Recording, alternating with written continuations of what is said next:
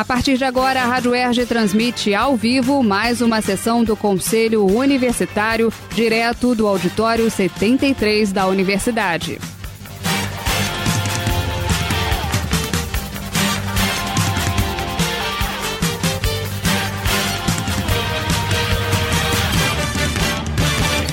Bom dia a todas e todos. Quero, em primeiro lugar, me desculpar porque vou ser obrigado a usar dois acessos, um para áudio, outro para vídeo. Tive um problema técnico aqui no áudio do CPD. Quero dar as boas-vindas a todos os conselheiros e conselheiras. Essa é hoje a nossa primeira sessão efetivamente deliberativa da nova composição do Conselho Universitário. Sejam todos muito bem-vindos. E assumimos essa missão num momento muito difícil da vida nacional, do estado do Rio de Janeiro e da nossa universidade. O Brasil ainda convive com a pandemia que já matou quase 600 mil brasileiros e a partir de uma atuação do governo federal que deixa cada um a sua própria sorte, que é diretamente vinculado a esses números trágicos. Ao mesmo tempo em que a pandemia se desenvolve, estamos vivenciando um processo de arroxo financeiro dos Estados-membros e dos municípios, tão responsáveis pelo combate direto a, aos efeitos da pandemia e aos efeitos sociais da pandemia. E é justamente por isso que nos preocupa a todos a discussão sobre o novo plano de recuperação fiscal do Estado do Rio de Janeiro, que vem num contexto político em que também se discute a emenda 32 da reforma administrativa, que visa extinguir uma série de direitos do servidor público e, a meu juízo, fragilizar o aparelho do Estado. Evidentemente que essa é uma questão que ainda está em disputa, mas fato é que o nosso Estado está submetido a esse momento de recuperação fiscal. Estamos na transição entre dois regimes, numa janela, uma janela entre dois regimes, onde o Estado negocia a concessão de reajuste linear ao servidor público, como aliás já era previsto no próprio na própria legislação de recuperação fiscal. Então, todos nós acompanhamos com muita atenção os enrolados acontecimentos, que ao mesmo tempo em que se retiram direitos do servidor, se negocia a concessão de reajuste para a reposição da inflação do período. E, diante dessas dificuldades todas, é muito importante que é, as universidades do estado do Rio de Janeiro possam se ancorar na ideia que a gente vai trabalhando todos os dias e cada vez ela aparece com mais força a ideia de que a legislação de recuperação fiscal não pode se sobrepor ao cumprimento do índice da educação. Nós sabemos que nos últimos três anos o Estado do Rio de Janeiro foi inadimplente no cumprimento do índice da educação, que levou inclusive à rejeição de contas do governo anterior, de governos anteriores. E a UERJ tem uma participação importante no cumprimento do índice da educação e nós temos que exigir as nossas parcelas no que se refere a esse índice. Para tanto, temos que ter projetos, para tanto, temos que ter iniciativas que serão importantes para a conquista desses recursos tão essenciais ao desenvolvimento da universidade pública, gratuita, referenciada socialmente, laica e de excelência por todo o nosso Estado.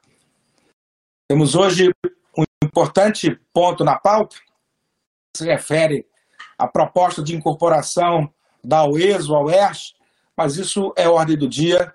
Não vamos, não vou falar aqui sobre isso durante é, o expediente. No mais, quero desejar uma boa sessão a todos e abrir as inscrições pelo prazo de meia hora, portanto, para 10 oradores, para o expediente. Por favor, façam a inscrição no chat aqui com a Ana Carolina. Obrigado. Primeira inscrita, professora Cátia Antônia, por favor, com a palavra.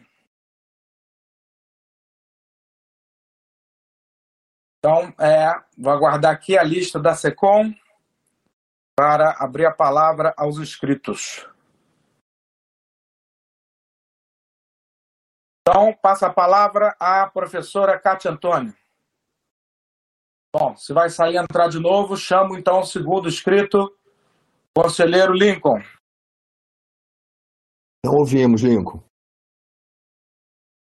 Professor Lincoln, por favor, clique no ícone do headphone que está na parte inferior da sua tela, coloque em desativar áudio, depois clique novamente ativar áudio que o microfone vai aparecer na sua tela. Seu áudio já está liberado.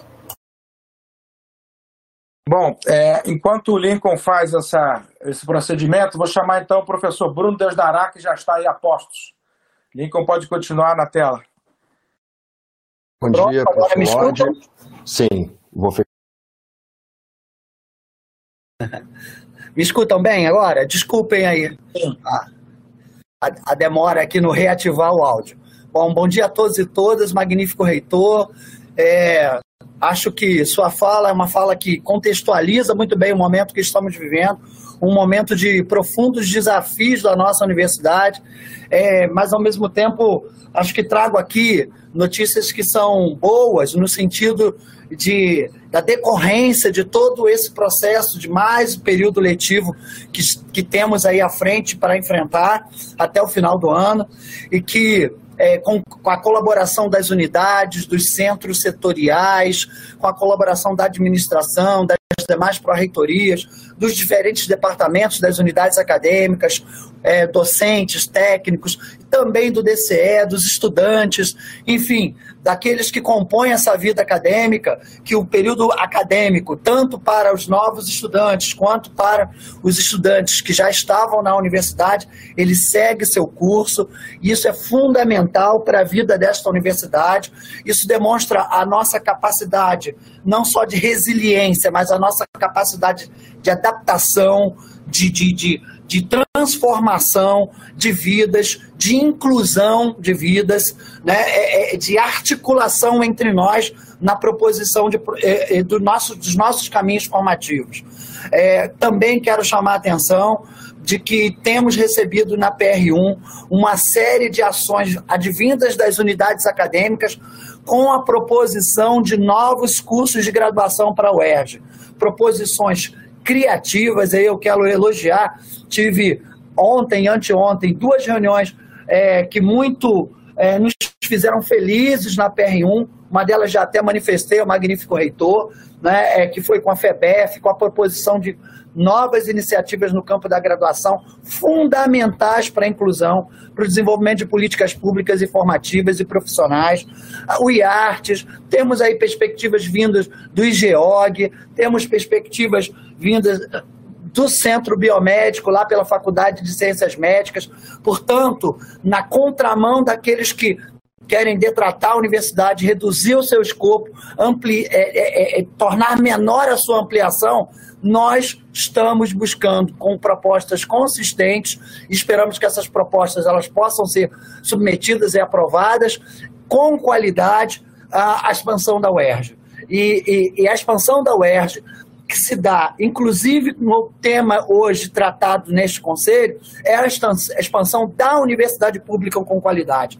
Essas ramificações que territorializam a universidade impedem a desterritorialização da mesma, da universidade pública, pelos nossos detratores. Portanto, somos muito maiores e nos tornaremos maiores com qualidade, com planejamento e com o envolvimento de todos os segmentos E isso é fundamental. Então, eu fico muito feliz de estar podendo viver também dessa forma, é, de forma diferenciada essa quadra da história. E que a gente tenha condição é, de promover cada vez mais a ampliação da universidade pública nesse país. Obrigado a todos e todas, tenhamos uma ótima sessão. Obrigado, conselheiro Lincoln. Com a palavra, a conselheira Cátia Antônia. É, bom dia a todos e todas. Bom dia, os conselheiros, magnífico reitor. Estou tendo um problema técnico aqui. Hoje a minha internet está muito lenta e eu tentei mudar de aparelho também. E aí o que, que acontece? Eu, eu queria dar boas-vindas aos novos conselheiros, né, a nova composição desse importante conselho é, universitário e falar duas coisas. Né? A primeira delas é que, um, dando continuidade ao período remoto, nós estamos com a. É, estamos, nós, enquanto PR4, é, abrindo então a, a chamada para os alunos novos, sobretudo os alunos calouros, né, no recebimento do, é, do tablet do SINCARD é, referente ao programa de inclusão digital, que para nós foi um grande sucesso, né? um grande sucesso no sentido de que é, esse processo de acolhimento fundamental nesse período remoto. Eu acho que a UERJ, inclusive nisso, é um exemplo também, está sendo um exemplo. E a segunda coisa que eu gostaria é, de colocar é a, a PR4, ela já está fazendo o processo, procedimento referente ao, a duas políticas, né? a política de ônibus intercamp, a pesquisa está em andamento, o levantamento, a organização, inclusive, do termo de referência é, do ônibus Intercamp e também do, é, dos, da, dos projetos dos restaurantes universitários. Tá? Então, só para. É importante a gente fazer essa divulgação dos trabalhos que estão sendo feitos. Além disso, a gente tem a, a, a continuidade da implementação do auxílio é, do auxílio alimentação nesse período, né? assim como a questão do material didático também que foi entregue. Então, a gente está agora fazendo esse levantamento, né, e, e, que futuramente a gente vai estar entregando um encontro relatório, tá bom? Então, bom dia para todos nós aí. É isso que eu gostaria de falar, magnífico reitor. Obrigado, conselheira Kátia. Com a palavra, o conselheiro Bruno Desdará. Bom dia, professor Lodi, professor Mário, conselheiros e conselheiros. É, me inscrevi para fazer um registro histórico, né? Essa semana é, fez nove anos da votação, é, do início da votação do nosso regime de dedicação exclusiva na UERJ. O regime previsto pela Resolução 0391, nunca implementado, em 2008 conquistado é, com uma greve dos docentes na época, como uma expectativa de que ao final daquele plano de carreira terminava um plano de carreira que foi implementado em seis parcelas em três anos. Ao final daquele plano, nós já teríamos um regime de dedicação exclusiva. O governo não fez uma proposta para a universidade, foi preciso uma nova greve. Nós lançamos mão de todas as as táticas e iniciativas possíveis. Guilherme Abelha está aqui, a gente entrava no prédio da CEPLAG com adesivo da FAPERJ, fomos à porta do é, então do governador Sérgio Cabral em ali num ato, num domingo na Praia do Leblon, fizemos, enfim, muitas iniciativas para que a gente tivesse a votação da lei. Foi na LERJ, no plenário da LERJ, que nós então, né, a nossa categoria conquistou que o regime de dedicação exclusiva na UERJ não teria vagas e não teria uma seleção trienal, como estava no projeto de lei. Foi uma, uma supressão conseguida naquele momento, é, mas mantivemos a ideia né, de dois, é, é, duas linhas no contra-cheque, 2016 uma nova greve para dar conta de um plano de carreira muito com um teto muito baixo, com pouquíssimas possibilidades de de progressão e de promoção na carreira. É, essa, em 2016 ainda ficamos com mais uma pendência para 2018, projetada para 2018. A lei de 2018 diz no seu artigo 4 parágrafo 2 que após a vigência, o término da vigência do regime de recuperação fiscal instituído pela Lei Complementar Federal, é, os docentes em regime de trabalho de, é, de tempo integral com dedicação exclusiva terão seus triênios adicionais de periculosidade calculados sobre o vencimento base previsto no anexo desta lei. Faço esse registro histórico não só né, pelo fato de termos conquistado o nosso regime de dedicação exclusiva há nove anos, né, é, e os vários momentos é, de greve que tivemos, mas é, como o professor Lodge falou no início, né, nós estamos num, num, momento de renovação do regime de recuperação fiscal, é, num contexto, num estado do Rio que sempre teve uma relação muito conflituosa com a universidade. É, as, os nossos planos de carreira docentes e também dos companheiros técnicos foram pensados sempre em contextos de pressão, de greve, né, que nos obrigam a pensar no imediato, no emergencial e deixar uma série de questões é, estratégicas para frente. Nós, em 2013, fomos chamados, na época, representando as associações, é, as do ERG, a do ENF, fomos chamados na secretaria com a indicação de que teríamos um plano estratégico para é, os, os docentes e os técnicos das três universidades públicas do estado do Rio de Janeiro. Naquele momento, nós dizíamos que é, nós da UERJ queríamos a dedicação exclusiva como a da UENF, os companheiros da UENF queriam a base remuneratória como prevista no nosso plano de carreira, e os colegas da UESO queriam tanto a DE no modelo da UENF quanto a base remuneratória nos termos da UERJ. Então, é, quando discutimos a incorporação da UESO, nos parece que esse é um dos temas, né?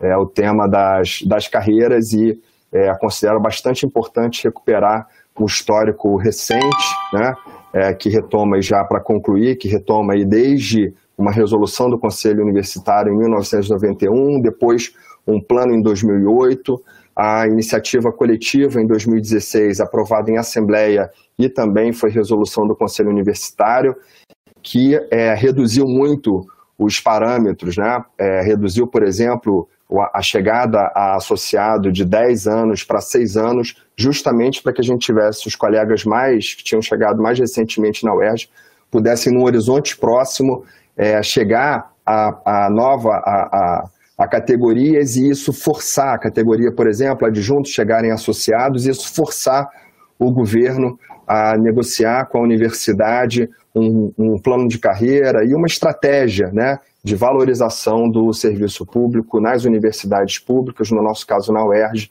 de maneira que tivesse um horizonte mais ampliado e que a gente tivesse um outro momento que não fosse só o momento emergencial das greves, que a gente pudesse fazer isso de uma outra forma. Né? Então, é, entendo que esse percurso histórico que nós coletivamente temos construído até o momento se articula muito fortemente, é um dos temas que volta à pauta quando é, discutimos nossa expansão e a incorporação da UESO.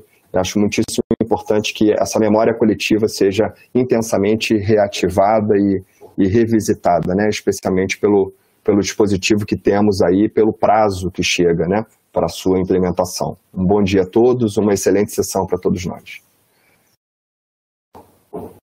Obrigado, conselheiro Bruno. Próximo, conselheiro André Furtado. Bom dia, estão me ouvindo? Sim. É, bom dia, magnífico, bom dia a todos. É, eu quero saudar os colegas conselheiros e este conselho e dizer que essa, esse momento do expediente eu acho de fundamental importância, porque aqui todos colocam assuntos que muitas vezes a gente não tem acesso no dia a dia e informações né, novas de assuntos que já vem rolando há algum tempo na UERJ.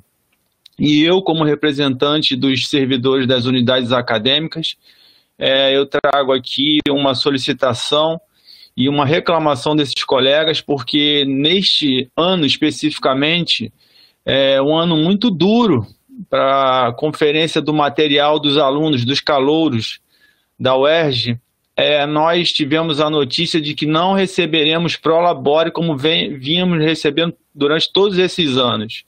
A gente não consegue entender por qual motivo, e aí eu gostaria que, se possível, esclarecesse para os colegas.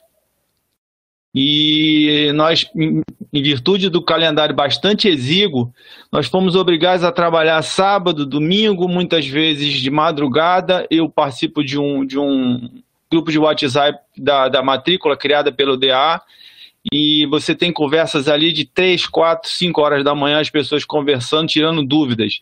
Então, particularmente, eu acho um desrespeito com esses colegas que tanto se dedicaram e, no final das contas, não ter sequer um prolabore. Então, não pode ficar a universidade é, como é, vitoriosa para a comunidade externa e tratar, de certa forma, os seus servidores que tanto se dedicam de uma forma um pouco, é, digamos assim, é, sem a preocupação com esses próprios servidores.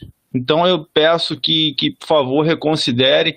E nesse sentido, também gostaria de agradecer muito a Karina e o Carlos do DA, toda a equipe do DA, que foram maravilhosos, muito atenciosos e, e trabalharam junto conosco e, e conseguiram dirimir todas as dúvidas. E, enfim, hoje temos calouros entrando na UERJ mas graças muito ao suor desses colegas. Então, mais uma vez, eu peço, por favor, reveja esta situação. Eu acho particularmente muito injusto.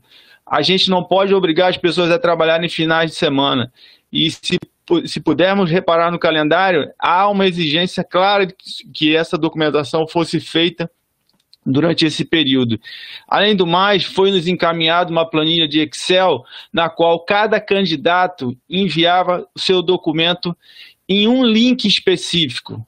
Talvez vocês não saibam, mas para eu verificar a documentação de um candidato, ele me mandava identidade. Eu ia na planilha Excel, eu copiava esse link, já estou concluindo. Copiava este link, jogava no meu navegador, dava enter, esperava carregar, aparecia a foto da identidade dele ia na planilha Excel, abria outro link, copiava no meu navegador, aparecia o histórico escolar dele. Imagina a gente fazer isso de, por exemplo, a FCH temos mais quase 300 alunos. Quanto tempo que isso demandou? E no final das contas a gente tem essa notícia de que não há prolabore para esses colegas. É, a outra questão que eu também queria colocar, já terminando, é solicitar aqui a este conselho que libere é, irrestritamente o acesso aos colegas conselheiros às reuniões das, das comissões, porque a gente teve, na semana que passou e na anterior, algum, alguns problemas nesse sentido. E se a gente votará matérias futuras que serão debatidas no, no, no consumo, nas suas sessões, qual o motivo de, de, de proibir essa entrada para participar dessas reuniões? É nesse sentido que eu queria fazer a minha colocação. Obrigado e, e boa sessão para todos. Bom dia.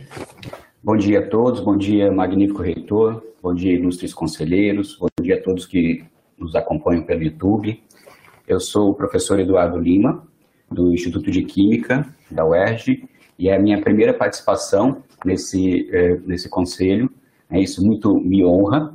É, como o reitor bem colocou em sua fala inicial, a gente vive um momento muito delicado, né? e essa incorporação que a gente vai discutir hoje é mais uma medida que vem para fortalecer as duas instituições, a UERJ e a UESO. Então, eu peço licença para já, já adiantar a minha contribuição para essa importante discussão sobre a bem-vinda incorporação da UESO à nossa universidade, é, compartilhando com vocês, portanto, a posição do Instituto de Química a respeito dessa matéria. Não há dúvidas de que, dos pontos de vista acadêmico, social, por exemplo, essa incorporação é muito bem-vinda. Ambas as instituições ganham muito. Os cursos oferecidos atualmente pela UESO, por exemplo, complementam muito bem os cursos da UERJ, e principalmente a população da Zona Oeste, e é muito bom, é muito bom que se pontue isso, né?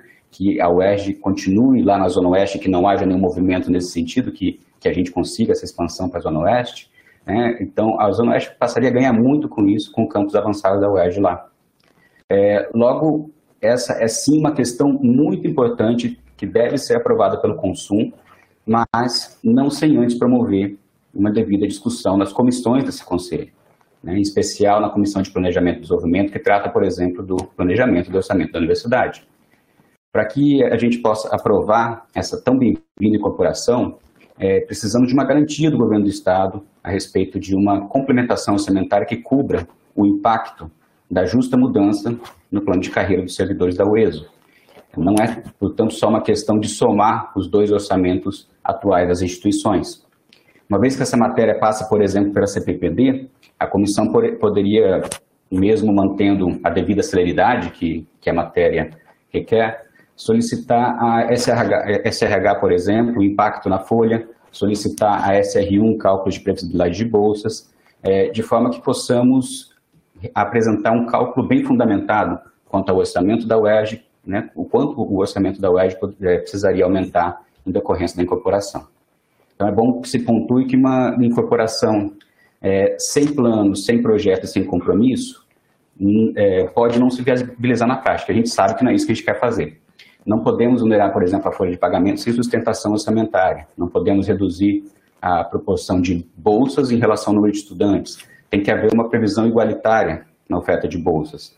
A gente tem que tratar também da questão da sede da UESO. Já, já existe um plano do governo do Estado para essa questão?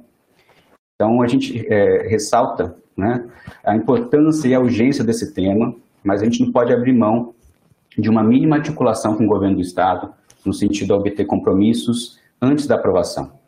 Não porque é, a, a, universidade não quer a fusão, mas porque a quer com qualidade. Então, é basicamente isso que eu queria falar. Muito obrigado.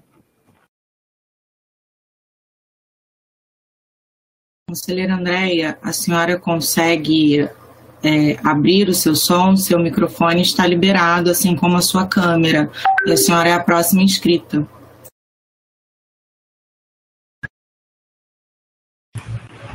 Agora voltou. Estão me ouvindo? Estão me ouvindo? Sim. Sim? Bom dia a todos todos e todas. Espero que todos estejam bem no dia de hoje. Eu tenho somente duas falas é, que eu acho importante. Né? Primeiro, eu quero corroborar o que o, o conselheiro Eduardo colocou, que eu acho muito importante essa colocação. Mas eu acho que a gente tem que. Hoje nós estamos passando um momento muito difícil, né? Em relação aos posicionamentos do governo federal. E ontem saiu uma notícia que o MEC é, dissolveu né, todo o conselho que faz as avaliações é, das pós-graduações no Brasil. Então, isso é mais um, mais um momento arbitrário desse governo, né? E não sabemos qual, quais são as pessoas que serão colocadas novamente nesse conselho. Então, é, a, minha, a minha fala de hoje diz respeito ao que o André é, colocou. É, eu sou conselheira já há algum tempo e nós sempre tivemos como praxe é, que todas as sessões, todas as reuniões dos conselhos, das, das comissões, elas fossem abertas a qualquer conselheiro. Então, qualquer conselheiro tem o direito de participar de qualquer reunião de comissão que ocorra dentro é, das, das normas estipuladas, que a gente sempre, por tradição, praticou isso. E muito me causou espécie que duas últimas reuniões dessas comissões, que é a Comissão de Assuntos Acadêmicos e a Comissão de Legislação e Normas, tenha impedido a participação de conselheiros que não fazem parte dessa comissão. Então, se é uma arbitrariedade, nós sempre, sempre assumimos que todos os servidores, todos os conselheiros possam participar dessas reuniões que são abertas, que tenham direito à voz e não tenham direito a voto. Então, eu quero deixar aqui registrado em ata o meu desagrado em relação a isso, tá? Que é, eu, enquanto presidente da CPPD, e Claire, antes de mim, enquanto presidente da CPPD, nós sempre preconizamos a participação de todos os conselheiros. Todos eram bem-vindos, todos têm direito à voz, todos têm direito à opinião. Afinal, isso aqui é um conselho da universidade. Então, essa prática autoritária e antidemocrática, ela tem que ser banida da nossa universidade. Isso me desagradou muito, isso me entristeceu muito, porque isso demonstra uma, uma ação muito parecida com o que a gente tem sofrido do governo federal. Então, eu acredito que nós somos totalmente democráticos, nós possamos permanecer dentro dessa linha democrática dentro da universidade e que todas as reuniões dos, das comissões elas sejam divulgadas de modo que qualquer conselheiro esteja é, presente no momento que ele desejar participar dessa comissão, dessas discussões. Então, assim, eu vou deixar isso aqui registrado, isso muito me desagradou, já concluindo, tá? E que a gente é, consiga acabar com esses, esses atos antidemocráticos dentro da universidade, porque fora da universidade a gente já está carregado de atos antidemocráticos. Então, eu espero aqui que a gente possa voltar às nossas atitudes democráticas e aceitar toda e qualquer pessoa nas reuniões do, das comissões dentro dessa universidade. Então, assim, estou muito, muito aborrecida, muito incomodada com esse tipo de atitude dos conselheiros das comissões. Então, eu acho que isso não tem justificativa. Muito obrigada. Bom, bom dia. É, espero que todos estejam me ouvindo. Eu vi que eu sou o próximo aqui na, na lista. E eu gostaria de falar, fazer uma certa retrospectiva do, do que aconteceu desde o início dessa gestão, porque nós assumimos e praticamente 45 dias depois é, entrou a pandemia aqui no mundo e paralisou o mundo praticamente, né? É, então eu queria falar sobre é, o improvável que aconteceu durante esse período. Vejam bem, é, quando começou a, a, a, pandemia, nós chegamos, ficamos numa situação muito difícil. É, num momento achamos que ia acabar rápida e depois o negócio se complicou e deu no que está acontecendo aí. Bom, nesse período começaram a acontecer coisas improváveis. E a primeira coisa improvável que aconteceu nesse período foi a aquisição é, da nova sede do CAP. É, mas não foi só isso. Né? A seguir, nós conseguimos é, retomar é, unidades que eram nossas e que estavam com a prefeitura há muitos anos, como a Escola Argentina e o Hospital Miguel Pedro, que é um hospital que tem uma área maravilhosa e ele fica atrás é, da Escola Argentina e do prédio da Faculdade de Odontologia e Enfermagem. É, e continua, né? Após isso, é, veio a oportunidade é, de Cabo Frio, né? E, e, Cabo Frio, nós vamos estar, como o reitor já, é, anunciou, estaremos a, ina, inaugurando, né? O, o, novo hospital da UERJ, hospital é, que era privado, e que passa a ser público. E, a seguir a isso, vamos, estaremos adquirindo o campus de uma universidade privada que vai passar a ser pública. E o projeto é iniciar o curso de medicina. É, eu digo isso porque, assim, é, não existe só a UERJ como universidade estadual, né? Em Cabo Frio, eventualmente, isso poderia acontecer através da UENF, mas aconteceu através da UERJ. Agora, a gente tem a oportunidade da incorporação da UESO, e com isso nós poderemos é, levar a UERJ para a Zona Oeste. É, eu sempre fui um defensor da expansão da universidade para outros municípios, porque é, em cada município que a UERJ chega, ela faz bem e faz muito bem. E com isso você ganha apoio da sociedade, você ganha apoio dos políticos locais, e com isso a universidade se fortalece politicamente.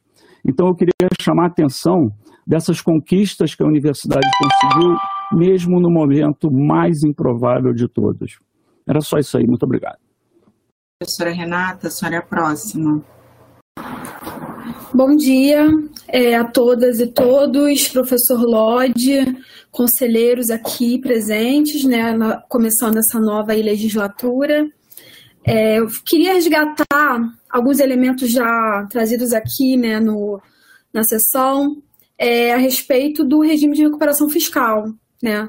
Semana passada vocês devem ter acompanhado que o governo executivo né, encaminhou várias mensagens para a LERJ, é, quatro PLs e uma PEC, que resumidamente são sobre a reforma, uma reforma administrativa, um tipo de reforma administrativa, uma reforma da Previdência e também é, a respeito de questões fiscais, teto de gastos, né, sobre a essência do regime de recuperação fiscal. Né.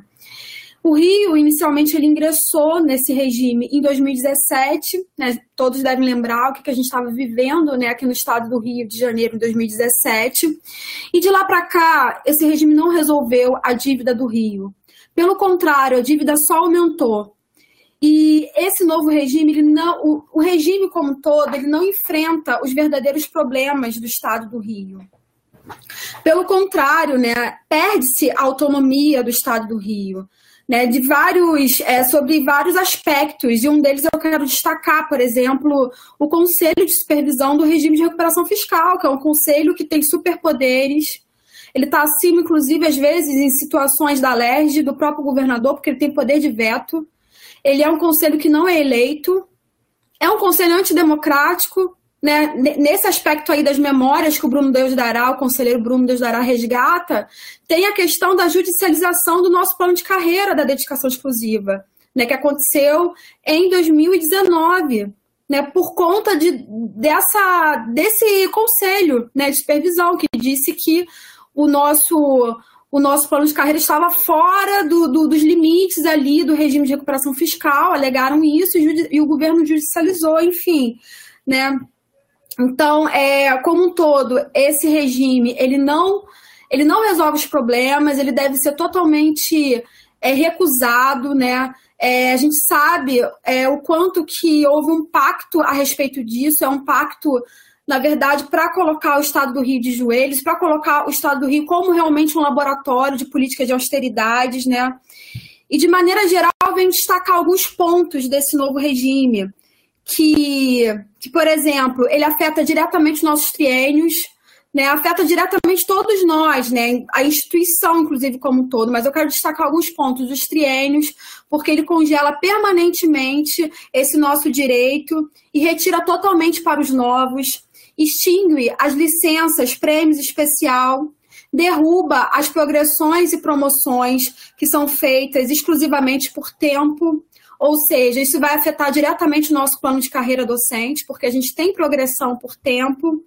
Então é muito grave, né? Inclusive, ele afeta a questão dos concursos por vacância. Né? Como que a gente vai sustentar a nossa universidade né, sem ter concursos para os novos, né? As pessoas se aposentam e não tem no novos concursos. Como que vai, como que a nossa universidade vai sobreviver sem a renovação dos nossos quadros. Isso dá margem, inclusive, para privatização, isso dá margem para contratos, né? isso dá margem para contratar alguns professores de universidades privadas para prestar, por exemplo, serviço né, numa universidade pública. Então, esse regime, como ele se estrutura e como o executivo encaminhou para a LERJ, ele é muito grave, né, ele é muito preocupante. Né? Então, nesse sentido, é, as categorias estão convocando um ato para o dia 21 do 9, que é quando a, a, as mensagens, né, os PLs vão ser discutidos na, na Assembleia Legislativa, né, eles vão ter uma primeira discussão no dia 21 do 9, que é terça-feira, as categorias estão convocando o ato, é importante que todos nós né, nos mobilizemos com relação a isso. A categoria docente, né, a associação, está também convocando uma assembleia para debater essa questão, inclusive a respeito do nosso plano de carreira, como que isso pode ficar. Essa assembleia também já foi marcada para o dia 22. E no mais, né, também a associação está aí pleiteando uma reunião com a reitoria, né, os docentes, a categoria docente, né, representada aí pela sua associação, também está pleiteando uma reunião com a reitoria para a gente encaminhar alguns pontos, algumas questões, e é importante que todas e todos estejam atentos aí a essa conjuntura né, estadual, que ela é muito decisiva para os próximos anos do estado do Rio de Janeiro. Não só agradeço, como parabenizo a fala da conselheira Renata Gama, quanto à questão do regime de recuperação fiscal, as preocupações que nós devemos ter, informar que a reunião já está sendo agendada. Com a palavra, o conselheiro Egberto Moura. Pronto. Eu acho que é minha vez, né? É... Magnífico Heitor, bom dia. Demais conselheiros, conselheiras, meu bom dia. É... Bom dia é uma maneira de dizer, né? Face a tantos sustos que nós temos a cada dia é, vindos do governo federal, né? principalmente do governo federal. Ah, como a conselheira Andréia colocou muito bem, ontem tivemos um muito barulho a respeito de nada, né?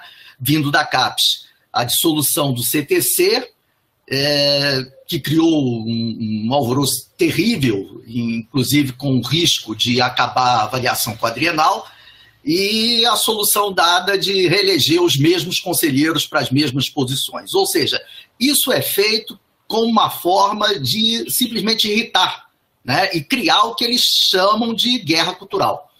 E eu, eu sinto que isso nos afeta é, não tem como deixar de afetar. Ontem mesmo, o ministro da Saúde, Queiroga, por determinação do presidente Bolsonaro, é, determinou que não se pode vacinar mais os adolescentes com a vacina da Pfizer. Então, são coisas absurdas a cada dia que nos assustam. A Prevent Senior, por exemplo, agora, né, o escândalo que surgiu, tornando os brasileiros cobaias, né? É, e isso nos assusta e nos faz ser muito receoso em relação a medidas que são muito boas, né? como a expansão da UERJ para o interior do Estado, através da proposta de Faculdade de Medicina em Cabo Frio, Maricá. Uh, tudo isso nos coloca um pouco de pé atrás, inclusive em relação à incorporação da UESO, que é algo fantástico, né?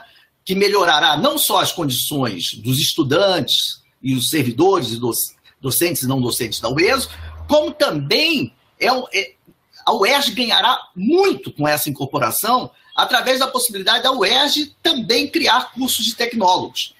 E aí, nessa confusão toda, se diz que a UERJ extinguirá, sairá de Campo Grande, ah, a UERJ acabará com os cursos tecnólogos e que nós não teremos o orçamento que é necessário para fazer tudo isso que nós queremos fazer.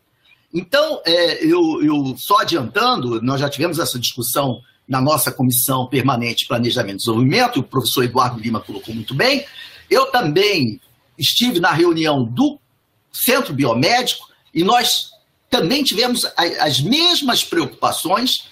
Então, eu acho que vai ser muito importante que a gente esclareça tudo isso nessa nossa reunião, se não for possível, que eh, num período extremamente curto a gente consiga colocar todos esses pontos, essas dúvidas, né, sanadas de forma transparente, de forma é, bastante clara e com uma estratégia de ação, principalmente na Alerj e no governo do Estado, que garanta orçamento, que afirme o nosso compromisso de não sair de Campo Grande e de não extinguir cursos de tecnólogos. Era, era basicamente isso que eu queria dizer. Obrigado, conselheiro Egberto. Com a palavra, conselheira Ana Karina. É, olá, bom dia, conselheiros. Eu resolvi iniciar a primeira câmara e aí demorou a acionar o microfone. É, bom, eu queria é, retomar uma questão do conselho anterior e falar aqui não só em meu nome, mas em nome de alguns dos 11 conselheiros que compõem a representação do Centro de Educação e Humanidades. A gente tem se encontrado, conversado e alguns deles é, expressaram necessidade de a gente retomar um pouco o sentido do expediente e os encaminhamentos necessários ao que é dito no expediente. Né? Na sessão passada, é, sugeriu-se no expediente que o consumo subscrevesse a nota da reitoria contra o projeto de lei ou que fizesse uma nota própria contra o projeto de lei. Isso não teve nenhum encaminhamento. Sugeriu-se uma nota de repúdio ao MEC, ou em relação especificamente ao curso de enfermagem, ou ao que é, o próprio ministro vinha falando da universidade não ser para todo mundo, ser mesmo só para poucos.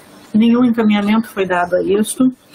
É, e sobre as indicações da CPLN da gestão anterior, e elas se apresentam outra vez como muito fundamentais quando a gente olha o chat aqui da nossa sessão, né, em relação ao funcionamento do Conselho nesta plataforma, com microfones travados e como a, esta técnica tem afetado frontalmente a política em termos de práticas democráticas. Né? A gente não conseguir acessar o microfone e não se ver é um problema grave para este conselho e faz três sessões que isto é dito em expediente, mas terminado o expediente isto cai no sei, buraco fundo do mundo, né? Não, não vai adiante. A gente precisa levar adiante essa questão.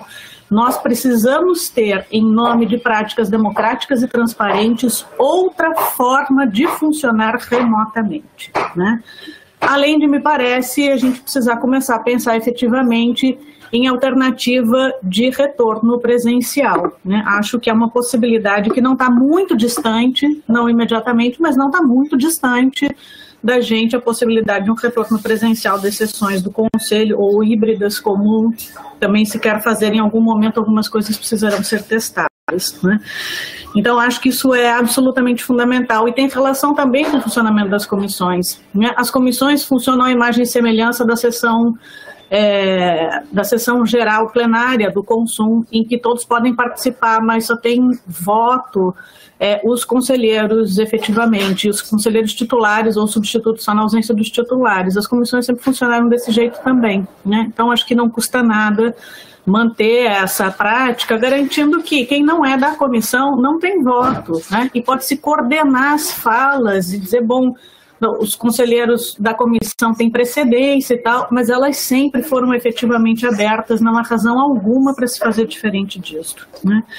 É, então, isso foi uma, uma questão a ser retomada pelos conselheiros, e eu queria só ainda, por fim, dizer e depois vou trazer uma posição da Faculdade de Educação, que se reuniu ontem em Conselho Departamental, quanto a essas conquistas recentes da universidade, não é? Mas ainda dizer sobre o muito barulho por nada, que o Egberto dizia agora, e a Andréia citou, da dissolução do Conselho do CTC de Ensino Superior, é, eu sei que o ForProp tem uma atuação importante, mas eu acho que a gente também precisava ter um pouco mais de informação sobre as ações feitas ou aquilo que a gente ainda deveria fazer em nome de garantir a continuidade da avaliação dos programas de pós-graduação nesse quadriênio. Né?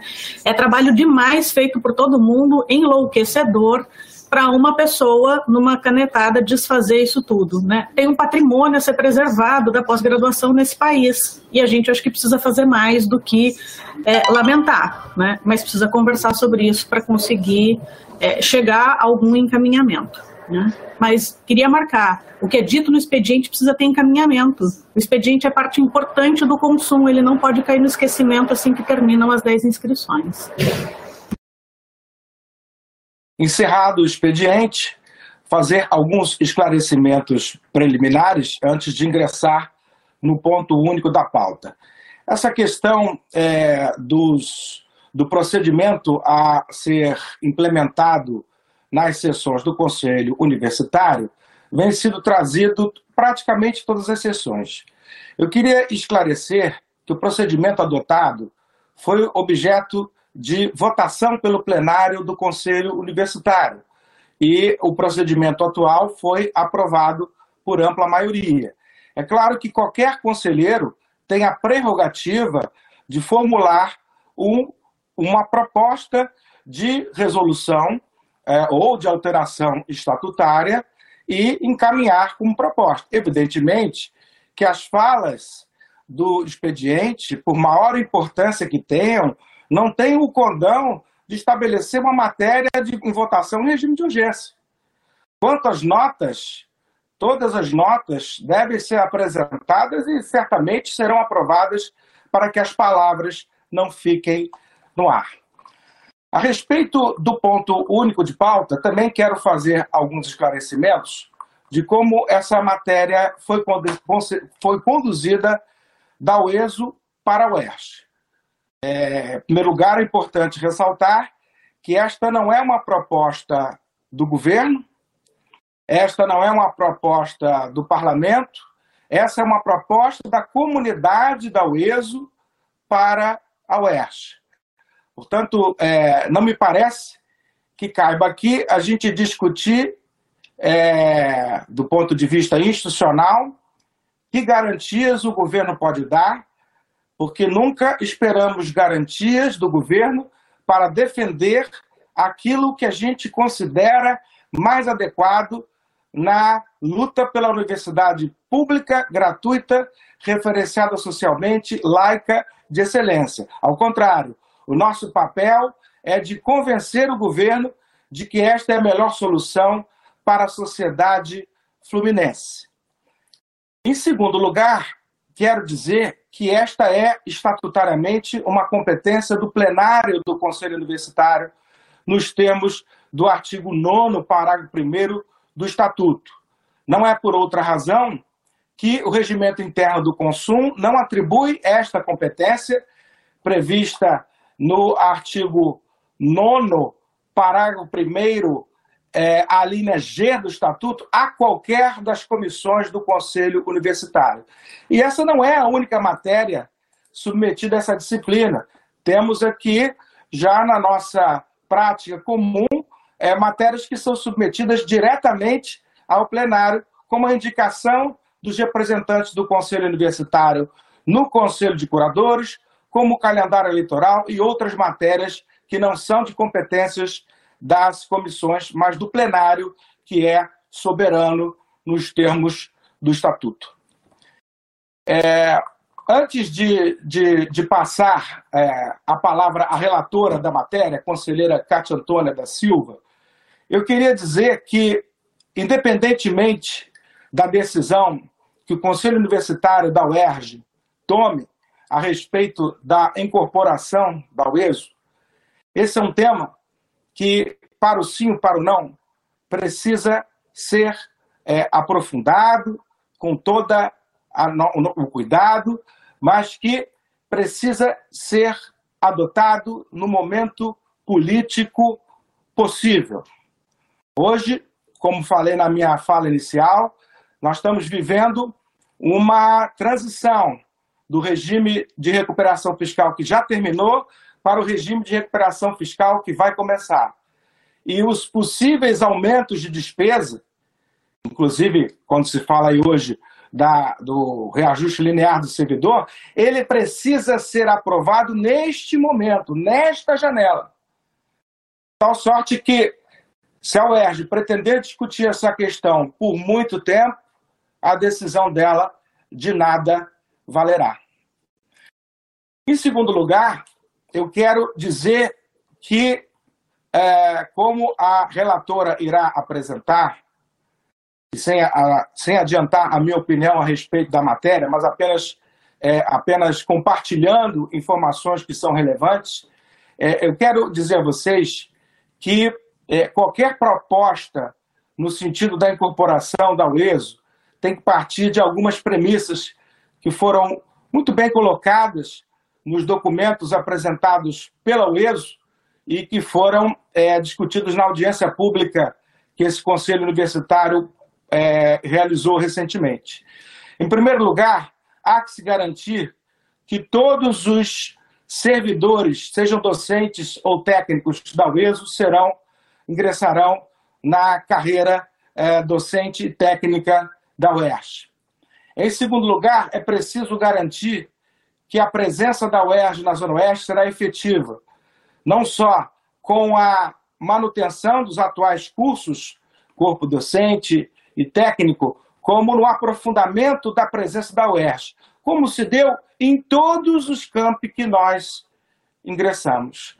Temos a experiência de incorporar instituições que já tinham uma vida pretérita e que cresceram muito com a chegada da UERJ, como foi o caso da FFP, como foi o caso do IPRJ e, e tantas outras experiências que nós temos, da própria FEBEF, que nós temos é, desenvolvido ao longo do tempo. Onde a UERJ chega, ela faz diferença no território. Então, essa proposta não teria sentido se não fosse com essa intenção. Lembro que não é uma proposta que vem do governo para a UERJ e para o ESO. É uma proposta que vem da UESO para a UERJ, portanto, não tem esse condão aí de desmobilização, de pulverização, mas sim de aprofundamento do trabalho da universidade pública na Zona Oeste. Porque a UESO está nos alertando. A UESO pode morrer. A UESO pode morrer de inanição diante de 16 anos de descaso com a população da Zona Oeste, com a comunidade acadêmica, de é, um centro universitário que jamais se tornou uma universidade. Infelizmente, o governo do Estado não tomou as medidas necessárias para transformar um centro universitário em universidade. O que se propõe agora, ao fim e ao cabo, é finalmente a chegada da universidade pública na Zona Oeste, a partir desse polo avançado que hoje é tocado pelos companheiros da UESO. Em terceiro lugar, eu compreendo muito bem as preocupações orçamentárias levantadas por vários colegas, como o nosso querido professor Egberto. De fato, é, eu acho que a UERJ nunca mais pode passar pela experiência que passou em Teresópolis, de ir e voltar.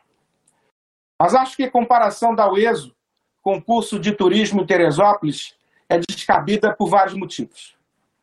Em primeiro lugar, cumpre lembrar que a desmobilização do curso de turismo em Teresópolis foi uma decisão da UERJ. Não vou entrar no mérito se foi boa ou se foi ruim, né? foi aprovada, presume-se que foi positiva, e os números atuais no Rio de Janeiro comprovam essa tese, mas fato é que foi uma decisão da UERJ, não foi por falta de recursos orçamentários. E, e digo isso porque o peso de, do, do curso de turismo na UERJ no orçamento geral da universidade é praticamente nenhum.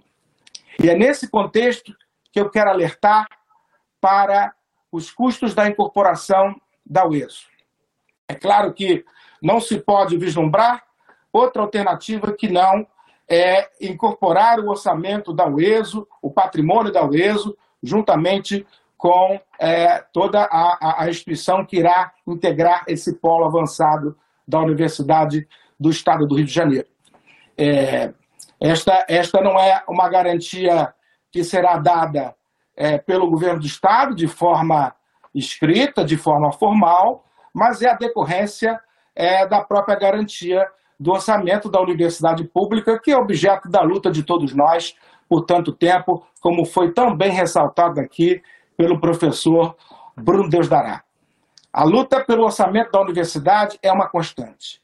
O que eu quero revelar a vocês que, como a relatora irá trazer os números, é, o incremento orçamentário com a, a, a, entrada dos professores e técnicos da UESO no nosso plano é de 11 milhões ao ano. 11 milhões ao ano é uma quantia que, do ponto de vista do orçamento da UERJ, é absolutamente insignificante. Todos os meses há mudanças no nosso orçamento promovidas pelo governo do Estado que são muitas vezes superiores a essa quantia. Portanto, é, é, eu, eu me somo aos colegas que têm a preocupação de que, se nós formos incorporar o ISO, tenhamos condições de manter tudo que lá está e ampliar a participação da Universidade Pública da Zona Oeste, mas quero tranquilizá-los com o seguinte ponto. Hoje, as despesas adicionais, é, que são de natureza salarial, serão compensadas pelo governo do Estado. Isso o, o, o governador do Estado já assegurou. Ele disse: esses 11 milhões não, são, não serão nenhum problema. A discussão é outra. A discussão é política. Tá? É, é preciso mostrar, é preciso que, se, se aprovado pelo Conselho Universitário da UERJ, o ERJ e o ESO possam mostrar ao governo do Estado e à Assembleia Legislativa que não se está extinguindo uma universidade na Zona Oeste. Ainda não se conseguiu constituir a Universidade da Zona Oeste.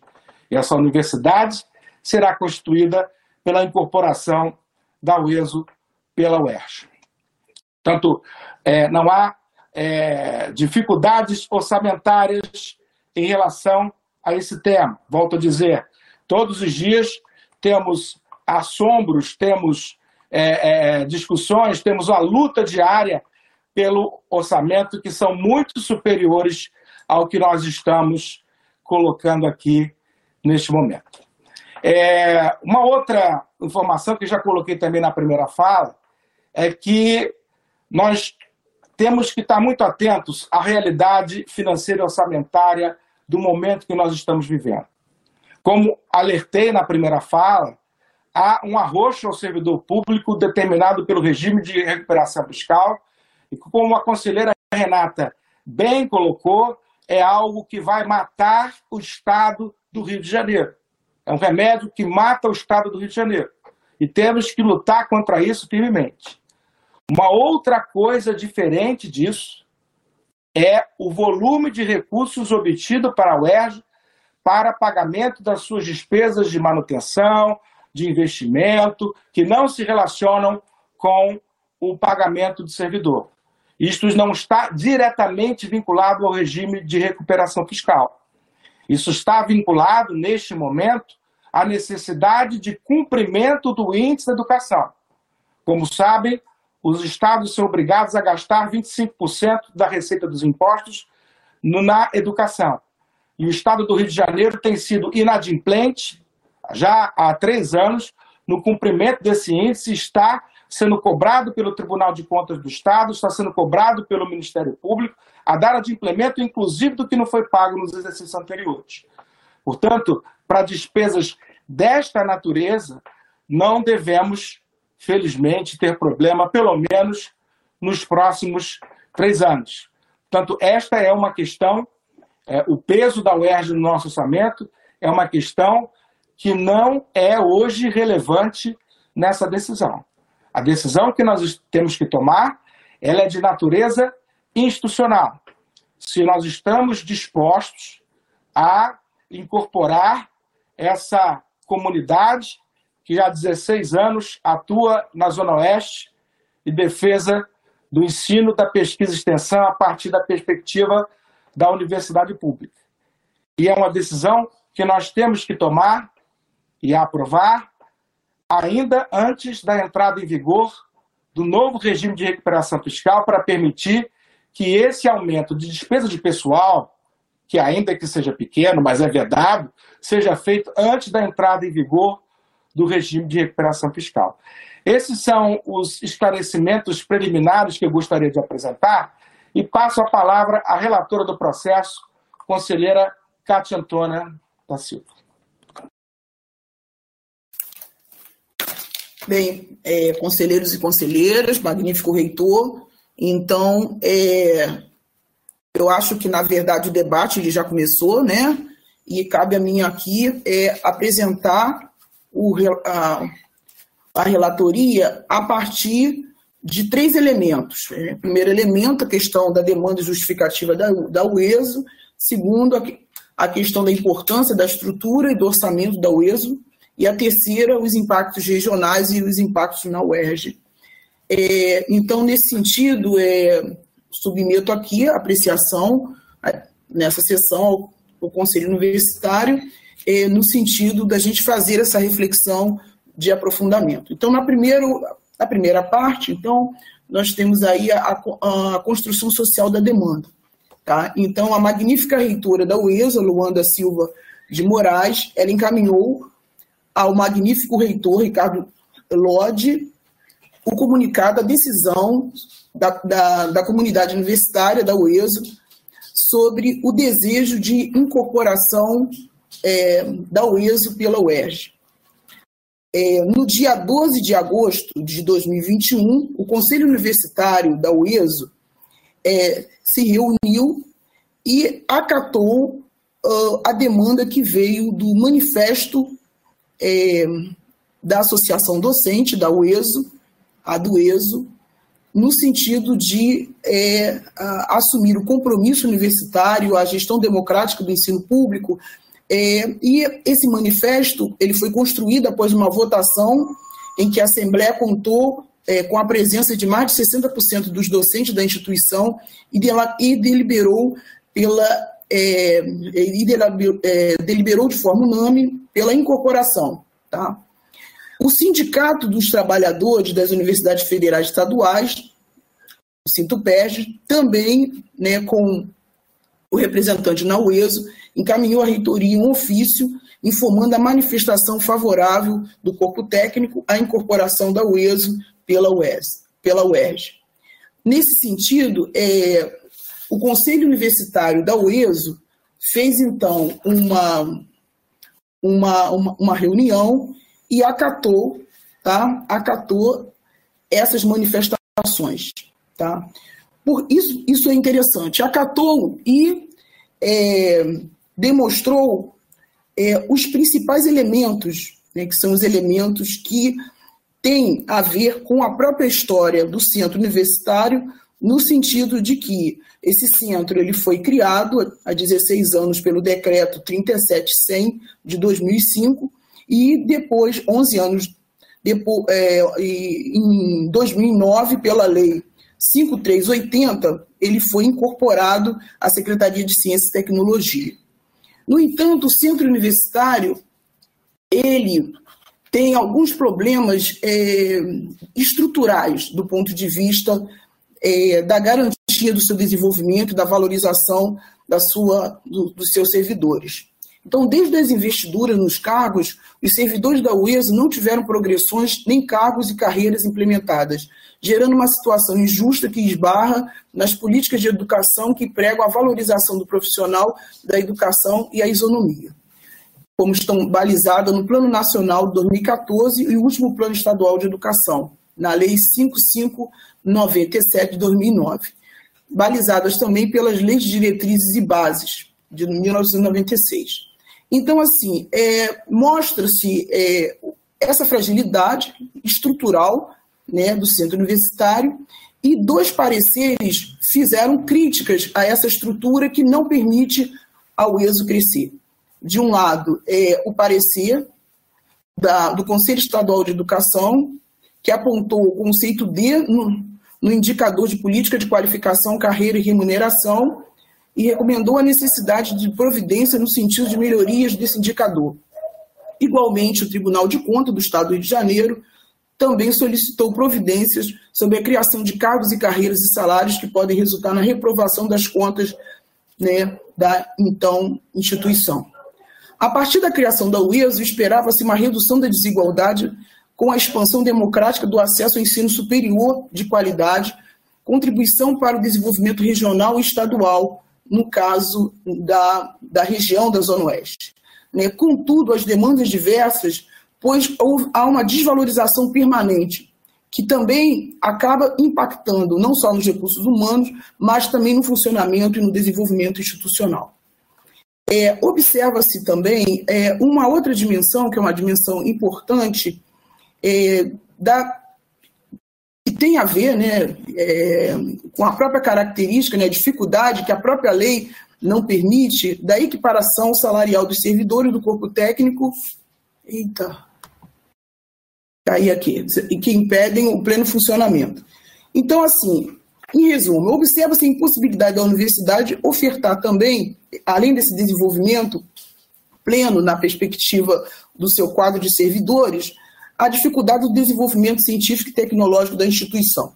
Tá? A instituição hoje ela tem dificuldade de ofertar bolsas de iniciação científica, bolsas de monitoria, bolsas de extensão e outros tipos de, bolsas, eh, de bolsa permanência para os alunos da graduação. O Conselho Universitário, assim, fazendo essa reflexão, ele, é, ele é, reconhece a importância da universidade pública, gratuita, socialmente referenciada na Zona Oeste, e também a, reconhece a importância do trabalho da Universidade do Estado do Rio de Janeiro. Por isso, a solicitação da, sua, é, da comunidade interna, da UESO, por meio do seu conselho universitário. É, como são oito páginas, eu estou dando uns pulinhos aqui. E aí, a, esse momento, então, que essa é a primeira parte da sessão, é exatamente esse exercício, tá? Então, no dia 25 de agosto, a reitoria da UESO teve uma reunião presencial na UERJ, Maracanã, apresentou o pleito, apresentou é, essas demandas, né? E fez também a, justificativa, a importância dessa incorporação. É, no dia 31 de agosto, de, de, no dia 31 de agosto, por meio de sala virtual, a, a, a reitoria da UESO é, fez é, uma reunião com os estudantes e representantes é, do DCE, da UESO, é, porque os estudantes da UESO e os seus representantes do DCE tinham dúvidas é, em relação a como se daria ou como se dará esse processo de incorporação. Né? E, sobretudo, dúvidas em relação a permanência ou não na Zona Oeste. Então, no dia 31 de agosto, foi colocado isso, tanto por parte da, da reitoria da UESO, como por parte da reitoria da UERJ, é, como se dá, é, como é, é, ocorre né, o, o sentido de um processo de incorporação, onde se valoriza a expansão e a, a, o impacto no lugar existente, né, no lugar por onde a própria universidade, no caso, vinha ser incorporada, os seus, os, os seus impactos nessa, nessa, enfim, nessa região, que eu vou falar depois na, na, na, na terceira sessão, terceira e na, e na, e na segunda e na terceira sessão. E, por fim, né, é, houve ainda a reunião, a, a, reunião não, a primeira audiência pública sobre a incorporação da UESO pela UERJ, que aconteceu no dia 3 de setembro, né, na, sala, na sala virtual, enfim, desse, desse conselho. Tá? E essa audiência pública ela foi bastante importante, porque teve ali a presença é, não só da representação da reitoria, da UESO, como também do o subsecretário Edgar, subsecretário do Ensino Superior, representante é, da Secretaria do Estado de Ciência e Tecnologia, o deputado André Siciliano, da LERJ, né, que é presidente da LERJ, o deputado Valdec Carneiro, presidente da Comissão Permanente de Ciência e Tecnologia da LERJ, o deputado Flávio Serafim, presidente da Comissão Permanente de Educação da LERJ, é, teve presente é, é, representantes também é, da sociedade, não só da sociedade política, mas da sociedade civil, né, como o caso da Regina, da Comissão de Moradores da, desculpa, da Federação de Associações de Moradores do Rio de Janeiro, o presidente Guilherme Leite, da Associação Empresarial e Comercial da Zona Oeste, representantes também da UESO, da, representantes da Associação Docente, da Edueso, representantes da ASDUERJ, representantes do DCE, da UESO, representantes do DCE, da UERJ, representante Sinto-PERJ, funcionário da UESO, representante Sinto-PERJ, funcionário da UERJ, todos apresentaram é, a reflexão e uma fala positiva no sentido da incorporação e, sobretudo, referente à LERJ, o compromisso de, é, uma vez a nossa comunidade aceitando a esse, na nossa comunidade, né, por meio do consumo, a gente aprovar que a gente possa então fazer, é, possa então se dar esse encaminhamento da aprovação no âmbito da LERJ e no âmbito do governo do Estado. É, na segunda sessão, referente à segunda sessão, então, considerando que a UESO é um centro é, universitário, né, é, é, e que o seguinte, a UESO ela tem uma característica que ela foi criada no âmbito do governo da, da Rosinha Garotinho, é, com a proposta é, de articulação entre um, é um projeto né, de parceria público-privada Então, a perspectiva era essa. Né? Por isso, o papel da UESO é tendo como ênfase o desenvolvimento tecnológico na região. O desenvolvimento tecnológico na, na região é, tendo como é, referência as indústrias locais, tá? que eu vou falar um pouquinho daqui a pouco. Então, assim, só que tudo isso vai se dar num contexto de muita fragilidade, fragilidade de autonomia financeira administrativa, que a UESO possui. Tá? E somado àquilo que já foi colocado aqui, né, a questão do contingenciamento e as, e as frequentes crises fluminenses, isso tem levado a um processo cada vez mais agudo de sobrevivência da UESO. Então, a UESO ela nasce na perspectiva de um desenvolvimento tecnológico é, buscando a relação entre ensino, pesquisa e extensão, e ela com foco na Zona Oeste. A UESO localiza-se no bairro de Campo Grande, é um bairro bastante populoso, tá? e é um bairro que possui articulado uh, aos outros bairros da, da, Zona Oeste, ou seja, da cidade do Rio de Janeiro, como é, Santa Cruz, como é, Guaratiba, assim como uh, é, os municípios de Itaguaí e de Mangaratiba, se constitui ali uma região de desenvolvimento industrial e de desenvolvimento logístico portuário. Então, o segundo maior porto é, é, é o porto de Sepitiba, faz parte dessa região. O Distrito Industrial de Santa Cruz também. A partir de 2009, a chegada, do, sobretudo né, implementação da TKCSA, Porto Sudeste, de todo o complexo industrial, vai gerando uma característica é, local que dá referência a, ao sentido do desenvolvimento te tecnológico da UESO.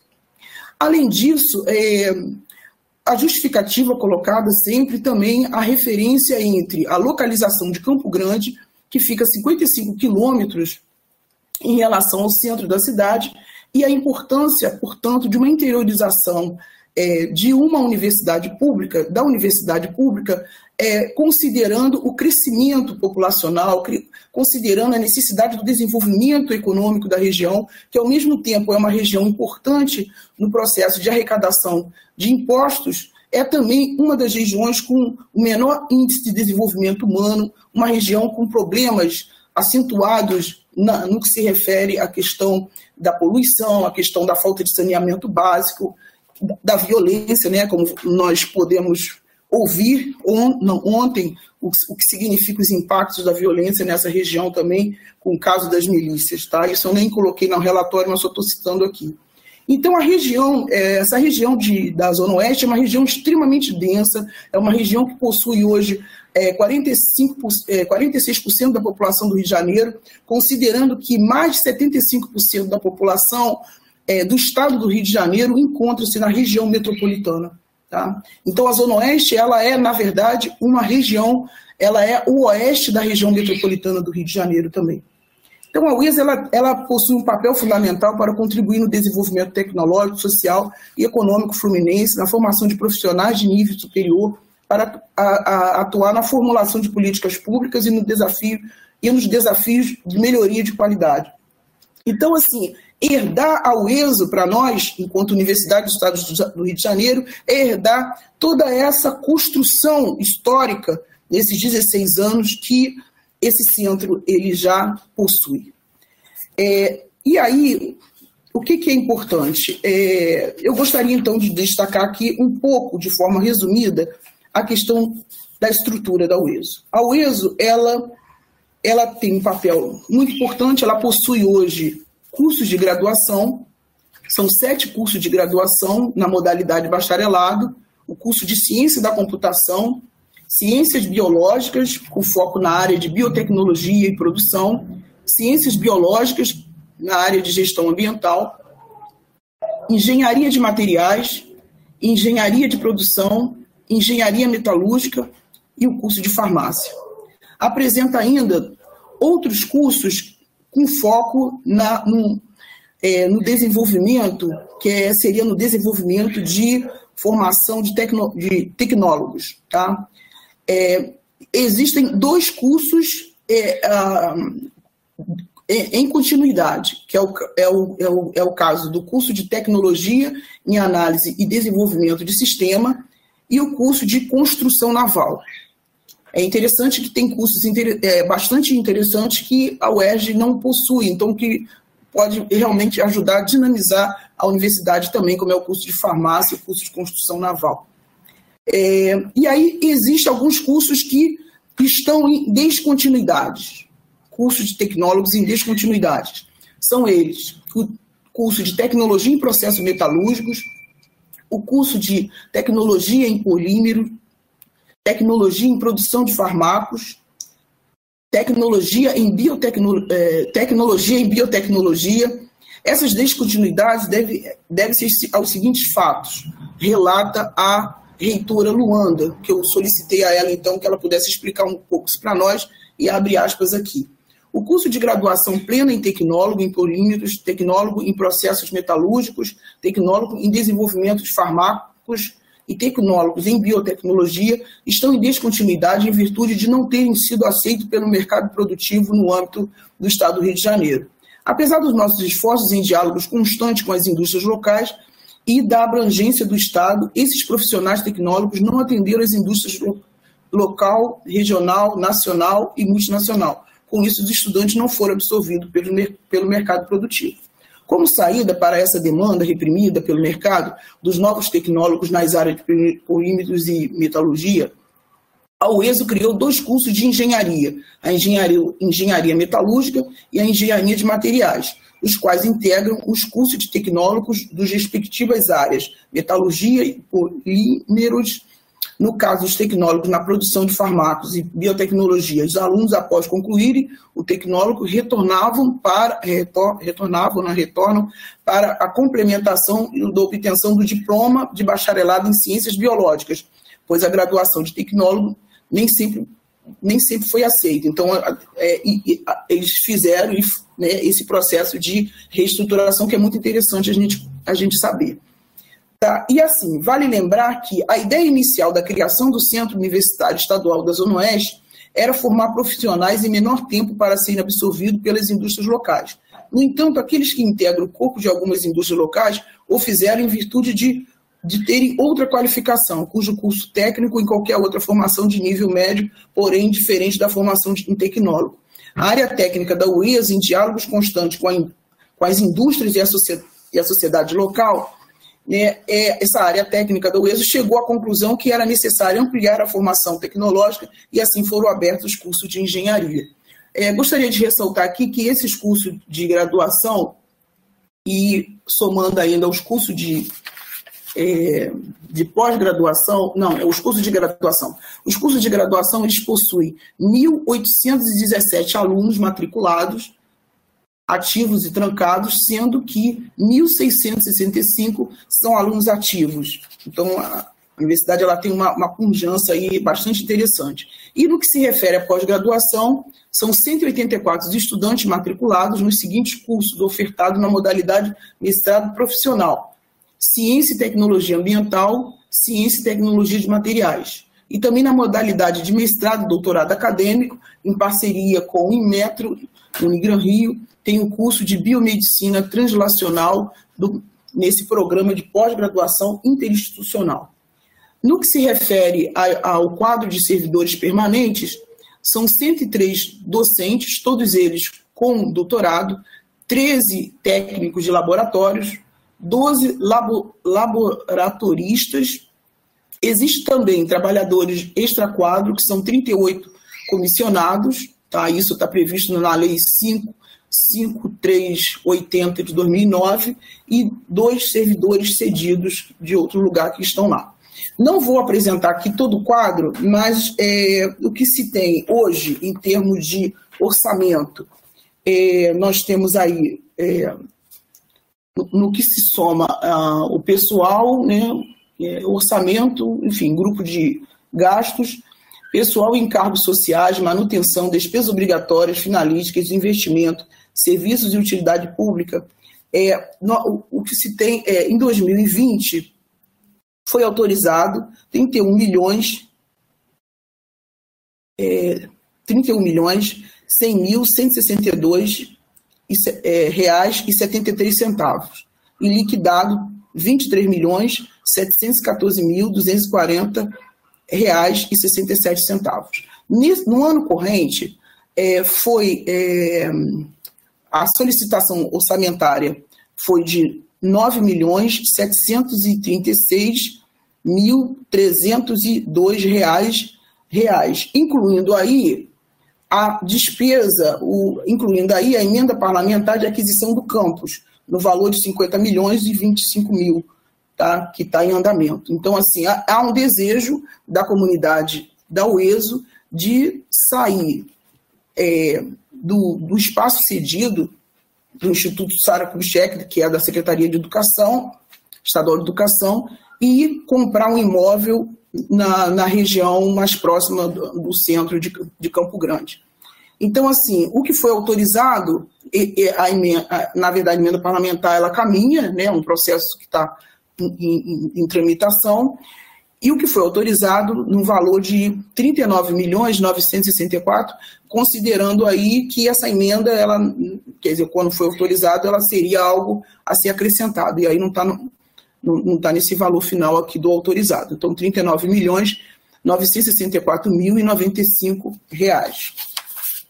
É, considerando a necessidade da implementação, aí sim, eu começo já a caminhar um pouco para o terceiro, a terceira sessão, né, que faz referência aos impactos regionais e o impacto na UERJ. Então, assim, considerando a participação social das entidades representativas na audiência pública do, é, do consumo, no dia 3 de setembro, contribuíram para o diálogo necessário entre Estado e sociedade, para a reflexão e ação da consolidação da universidade pública por meio da expansão da UERJ e sua afirmação como um polo estratégico na área de tecnologia e inovação, visando a implementação e desenvolvimento de políticas públicas de inclusão social, políticas de educação, saúde, ensino superior e, e é, pesquisa e extensão na Zona Oeste. Considerando que a UERJ contribui para o desenvolvimento regional né, do Oeste Metropolitano, que ela vai fazer isso, ou seja, que a Oeste contribuirá, desculpa, contribuirá para o desenvolvimento regional é, oeste da, dessa região oeste metropolitana, da mesma forma que vem contribuindo por meio de suas outras unidades externas. A FFP em São Gonçalo,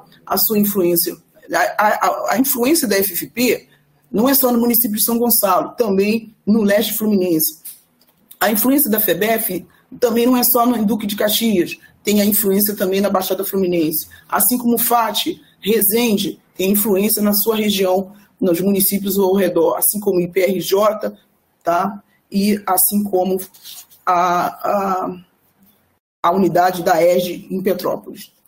É, na certeza de que a UERJ fornecerá manutenção e ampliação de suas ações de ensino, pesquisa e extensão na região por meio da UESO, enquanto unidade acadêmica que venha a ser criada após a incorporação. Desse modo, garantirá que a UESO e a UERJ sejam um só corpo de docentes, técnicos e estudantes e terão os mesmos direitos e deveres como comunidade interna da UERJ considerando o respeito à autonomia das unidades acadêmicas e considerando os desafios e as lutas pelas demandas de toda a comunidade uegiana, que tem como finalidade maior a afirmação da universidade pública gratuita, socialmente e territorialmente referenciada pela sua, pela sua qualidade, pelo seu compromisso social, político, científico e tecnológico.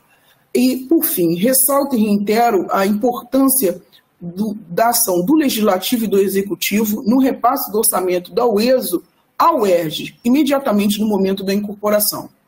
Também que as normas legais se estabele... É, também que é, no contexto das normas legais se estabeleçam parâmetros para ampliação dos recursos financeiros no valor real e necessário para que a universidade possa garantir o estabelecimento de custeios e de investimentos em infraestrutura, aumento do número de bolsas, política de permanência estudantis, melhoria dos laboratórios, organização acadêmica dos cursos, realização dos concursos públicos para técnicos e docentes, é, para técnicos e docentes, e como já tinha citado acima, também a necessidade do enquadramento é, dos servidores da UESO aos mesmos moldes do enquadramento dos servidores da UERJ.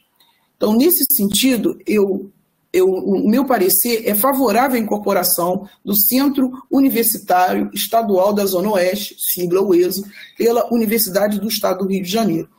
É, e eu gostaria de só destacar aquilo que já foi colocado aqui pelo, pelo reitor e também pelo professor da, da Química, né, o professor Eduardo Lima. É, o, o, nosso posicionamento enquanto conselho universitário é exatamente de ter a reflexão e a ação política, é, mostrando a importância da Universidade do Estado do Rio de Janeiro na sua ação né, e na garantia da qualidade, é, da manutenção e da projeção futura também. Quer dizer, pensar a manutenção, né, o que significa incorporação, significa trazer o recurso que a Universidade da UESO, ela já, que a, o centro universitário já possui, e pensar através né, da, da sua estrutura interna, como o próprio departamento da DIPLAN, pensar no o que significa esse procedimento do ponto de vista de uma perspectiva é, de crescimento, né, de interiorização. E aí é pensar a universidade como um todo. Processo que a gente já faz, né? Na verdade, a, universidade já vem fazendo. E aí existe uma dimensão política que é a dimensão temporal. O reitor já colocou aqui essa importância temporal. Quer dizer, nós, se a gente consegue fazer essa aprovação antes da implementação e da aprovação do novo regime né, de contingenciamento, o novo regime é, em relação como será, né, a pauta de gastos do governo do estado, na verdade o que nós temos que fazer, não podemos deixar é, de pensar é, de fato, é, na estratégia do tempo. Então, existe uma dimensão de pensar a estrutura e existe uma, a necessidade da reflexão da conjuntura, da conjuntura política. Então, a minha fala, ela vai, ela, ela se coloca aqui, né? Eu quero até depois, é, no caso da, da fala de vocês, se for necessário, trazer mais elementos para esse relatório, no sentido de da gente ter essa clareza, né? E como já foi falado aqui, na universidade, né? Eu acho que abrindo também a fala do, professor, do conselheiro Bruno, Deus dará, a universidade ela sempre foi um espaço de luta e continuamos lutando na garantia né, dos recursos orçamentários e da implementação das políticas é, necessárias para manter essa qualidade. Então, assim, enquanto pró-reitora, a pensar a política assistente estudantil significa a reflexão em torno é, do, do, dos auxílios, é, a, a, da questão alimentar, como a gente já vem trabalhando. Então, assim, é pensar a universidade como um todo.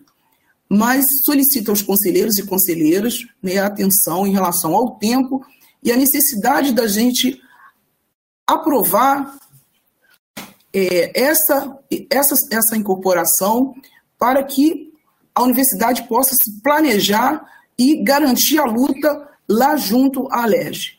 É, o que foi colocado na audiência pública se pontuou muito nisso. Qual é a pergunta? A comunidade interna da UERJ aceita a incorporação da UESO? E aí, externamente, que os trabalhos iniciam. Tá? Então, eu gostaria de pontuar isso aqui para a gente poder entender que não é de fora para dentro, é de dentro para fora. Né? Esse movimento aqui é extremamente importante para a gente poder fazer reflexão e partir para a luta é, junto ao Poder Executivo e Poder Legislativo. Gente, é isso que eu queria, que eu gostaria de falar.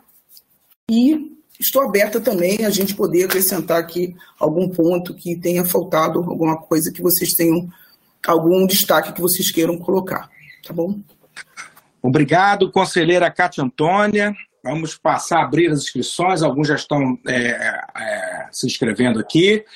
É, quero é, advertir ao Conselho Universitário que o que a gente vai deliberar hoje é a autorização prevista no artigo 9 do Estatuto, autorização para incorporação. Esta, se for aprovada, evidentemente, demandará outras aprovações futuras, como a do regimento da, da UESO, aqui no Consum, como o dos currículos universitários no SESEP, muito pode negociações externas com o autorização prévia do Conselho Universitário. Vamos abrir as inscrições, por favor. É, primeiro inscrito. Por favor, é, SECOM, primeiro inscrito, Egberto Moura.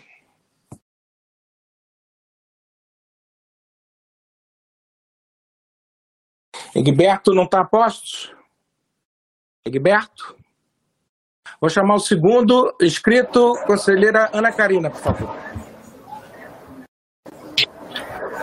Bem, é, bom dia mais uma vez a todas e todos. É, eu queria inicialmente fazer uma, enfim, uma breve consideração sobre é, o procedimento da, da discussão. Né? Eu acho que é um tema que é, nos impõe rigor para para dar consistência e validade à decisão que a gente vai tomar, né? É, é, a gente não pode é, fazer mal ao nosso próprio processo de decisão, não é? Então, eu queria ressaltar que o artigo 27 do regimento do Conselho, ele diz que todas as matérias passarão por comissões, pelas comissões permanentes, né? E que o regime de urgência, ele se dá com uma solicitação ao plenário, com votação e aprovação disso. E a gente está atropelando os procedimentos. E eu não acho que isso faça bem a uma demanda que é absolutamente importante. Né? É, é, do ponto de vista do movimento docente, eu tenho certeza de que posso dizer, não pela direção das DUERJ, mas pelo movimento docente, há muito tempo somos favoráveis à incorporação da UESO ao UERJ, né? há muito tempo. Então não é uma questão de estar contra, é uma questão de estar muito a favor e querer muito que isto dê certo. E aí, para dar certo, precisa estar bem feito do ponto de vista do procedimento, da política, da gestão, da administração. A gente não pode falhar nos procedimentos. Né? A gente precisa ser correto neles para dar a força e a consistência que esta demanda necessita, porque ela é fundamental para nós, como comunidade uergiana, para o ESO, para a universidade pública deste estado. Né? Então, eu acho que é importante a gente fazer corretamente os procedimentos, sem, contudo, estar aqui defendendo um, um, uma procrastinação. Eu acho que a gente precisa pensar em como fazer outras sessões, novas sessões, se ordinárias, extraordinárias, o que for, para dar a celeridade que o tema demanda, mas dentro dos procedimentos corretos, né? E aí, sobre o, mérito, né, é, eu queria dizer que assim, o ESO efetivamente pode acabar, né? E não é que eu esteja querendo isso, eu quero que a gente consiga encontrar solução. Eu atualmente sou conselheira do, do Conselho Estadual de Educação e na sessão de terça-feira é, isso foi um pouco discutido e se levantou a, a, a, um pouco da história da criação da UESO e do mais recente processo de recredenciamento da instituição, quando solicitou ser transformado em universidade, mas continuou sendo centro, centro universitário por algumas questões que são muito importantes. Algumas se resolvem, do ponto de vista burocrático e administrativo, automaticamente com uma incorporação, mas outras não. Né?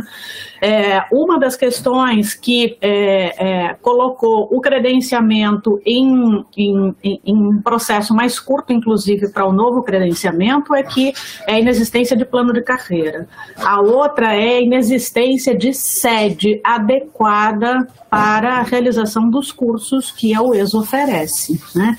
E a outra questão que foi levantada pelo conselheiro relator era a inexistência de projetos de pesquisa e de extensão. E aí eu queria aqui chamar a atenção que não ter sede, seja própria, seja alugada, será uma questão significativa que pode impedir o recredenciamento de funcionamento dos cursos que a UES oferece. Então, não é pouco a gente ter compromisso do governo do Estado com a existência de uma sede para o ESO. Né?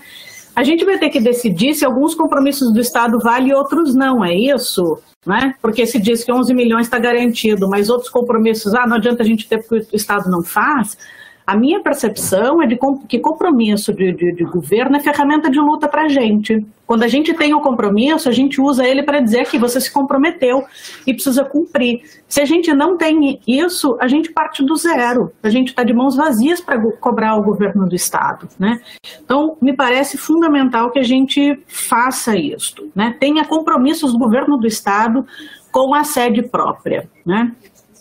E a comunidade uergiana precisa estar engajada para o que, para que essa demanda tenha mesmo a incorporação com as boas-vindas né, necessárias. Eu queria transmitir a vocês um posicionamento do Conselho Departamental da Faculdade de Educação que a gente fez ontem e discutiu. Primeiro que os, os chefes de departamento disseram, boa parte se absteve da votação porque disse preciso ter informações quero tê-las e quero me incorporar a isso, mas preciso ter informações para fazê-lo. Então, o Conselho Departamental da Faculdade de Educação considera que o tema é importante e demanda celeridade para sua resolução, mas entende que é preciso produzir e circular mais informações sobre o processo, tais como a história da criação da UES e relação com a existência da UERJ. Existe aí uma relação que é importante de ser revelada e transmitida. Né?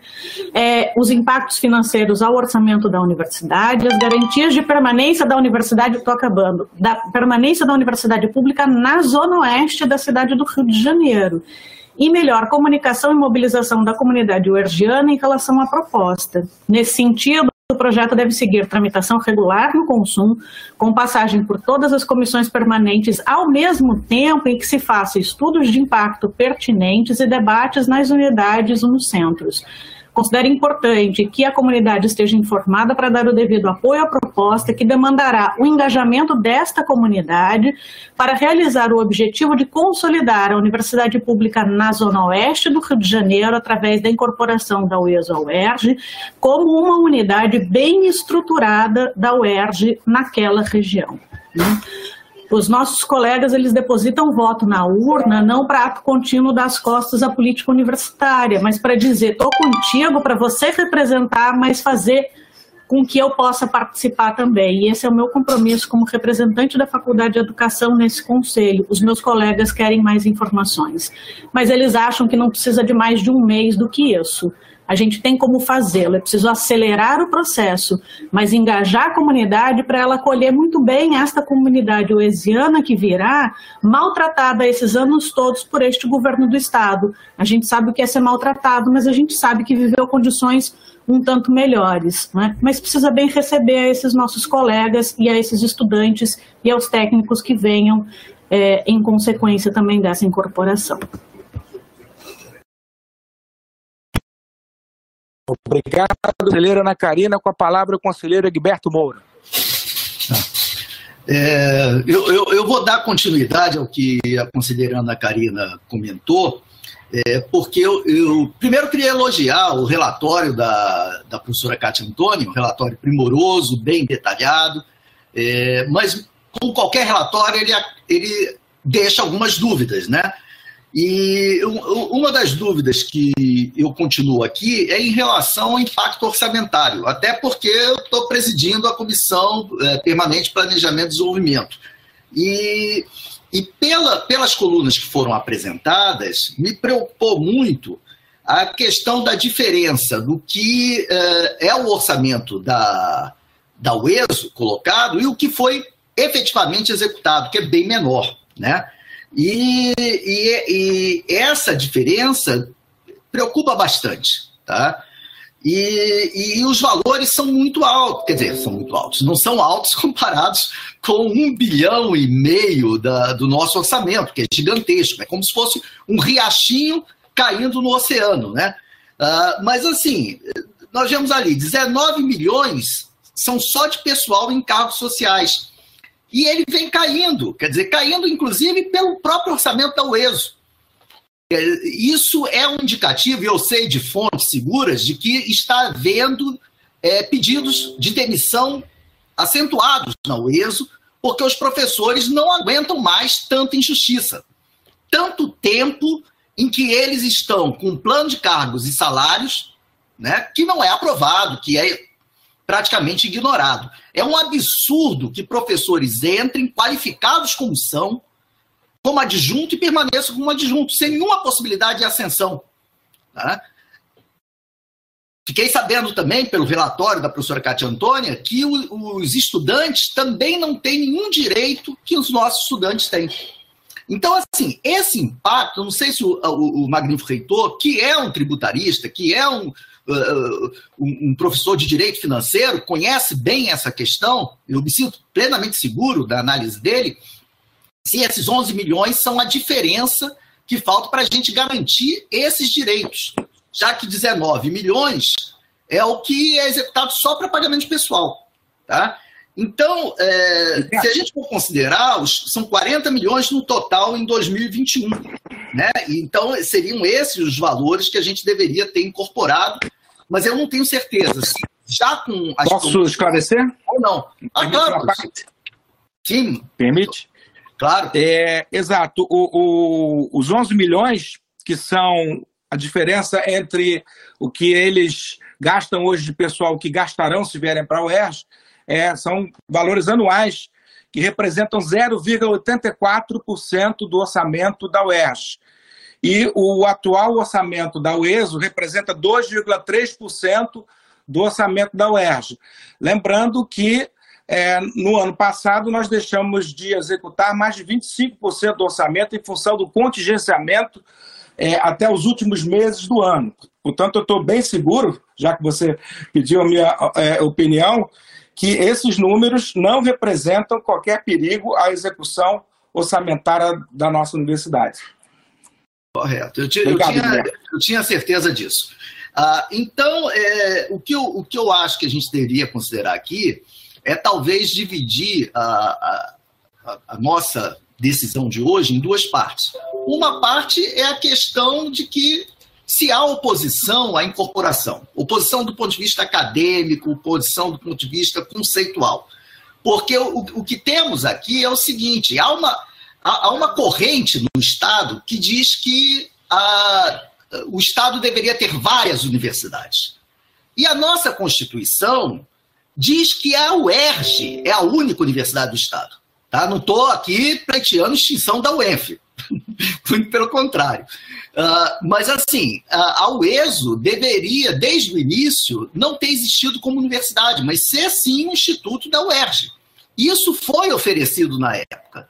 Tá? Mas houve problemas é, políticos, praticamente. E, e não aconteceu. O outro ponto que a gente tem que considerar quando há um discurso, e aí eu, eu vou citar é, especificamente, e eu tenho liberdade para isso, o artigo publicado no dia pelo Wagner Victor e pelo Vanderlei de Souza. Né? O Wagner Victor é um político, é, foi secretário lá de, de, eu acho que de indústria na época, uh, da criação da UESO, e o Vanderlei de Souza era o secretário de Ciência e Tecnologia. Vanderlei foi meu professor. Tá? E a preocupação deles é de morrer os cursos de tecnólogo. Tá? Então, assim, é importante que, com a incorporação, a gente tenha uma ideia de que a gente não está só incorporando os excelentes docentes, os excelentes alunos da, da UESO. A gente está incorporando também um compromisso de estar em Campo Grande e manter cursos de tecnólogo, que nós não temos na UERJ. Então, isso talvez diminua uh, a resistência externa, né? E a gente tem que ter essa, essa clareza de que nós apoiamos a incorporação. Eu apoio 100%, porque não porque eu só, eu só seja solidário com os colegas que estão injustamente recebendo menos. Eu apoio porque a UERJ ganha. É um corpo docente altamente qualificado. São cursos que nós não temos e que precisamos ter. O curso de farmácia, por exemplo, eu cito. O curso de biotecnologia, que é na minha área. Então, é, eu defendo enfaticamente a incorporação. Agora, se a gente, Magnífico tiver tempo para receber esses dados, e o, e o já adiantou alguns aqui, uh, nessa janela crítica, ok, senão a gente tenta dividir isso, quer dizer, votar a questão é, da incorporação e depois votar a questão do, do orçamento, né? Porque esses dados é, me parecem que já foram oferecidos, já foram fornecidos para o ESO e serviram de base para o relatório da professora Cátia Antônia. Então, é... ah, e, e, queria dizer o seguinte: tecnólogo fracassou não só, isso é um adendo, né? Acho que a Luanda, a magnífica reitora da UES, colocou muito bem. É, não só fracassou por uma culpa é, dos estudantes, mas pelo processo de industrialização do Rio de Janeiro, que fracassou. E fracassou por questões de má gestão uh, econômica, governamental, etc. E, e, não simplesmente porque nós estamos formando. Nós estamos formando alunos para o Brasil e para o mundo. Não estamos formando só alunos para o Estado do Rio de Janeiro. Obrigado. Obrigado, conselheiro Egberto. Próximo inscrito, conselheiro André. Alô, estão me ouvindo? Todos ouvem? Sim. Sim.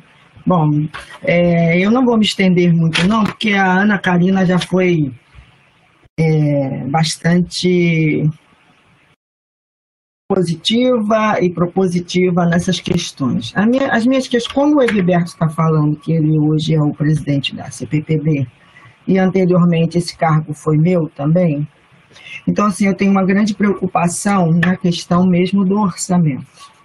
Apesar de todas essas previsões e esses dados, a gente sabe que o orçamento é bastante flutuante ao longo do tempo, né?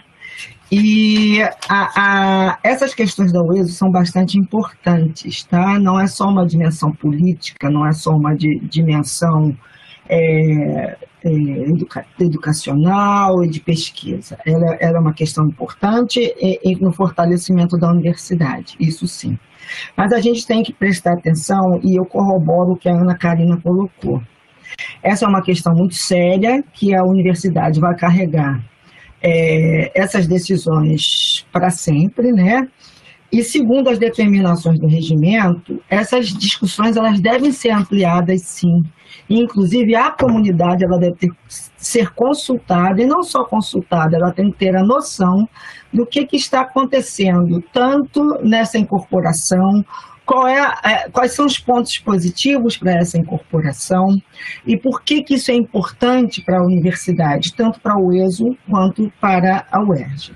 Uma outra questão que a gente tem que prestar atenção é que, é, além dessa incorporação da UESO, né, eu, eu trabalhei né, nos orçamentos anteriores e nesse último orçamento, a gente ainda consegue entender que existem muitas pendências é, em relação a alguns campi da própria universidade. Tá? Então, nós temos questões importantes ainda de estrutura na FFP. A gente tem as questões de construção dos bandejões nos campi avançados. Nós temos as questões financeiras para implementação é, de forma é, perfeita do colégio de aplicação em sua nova sede.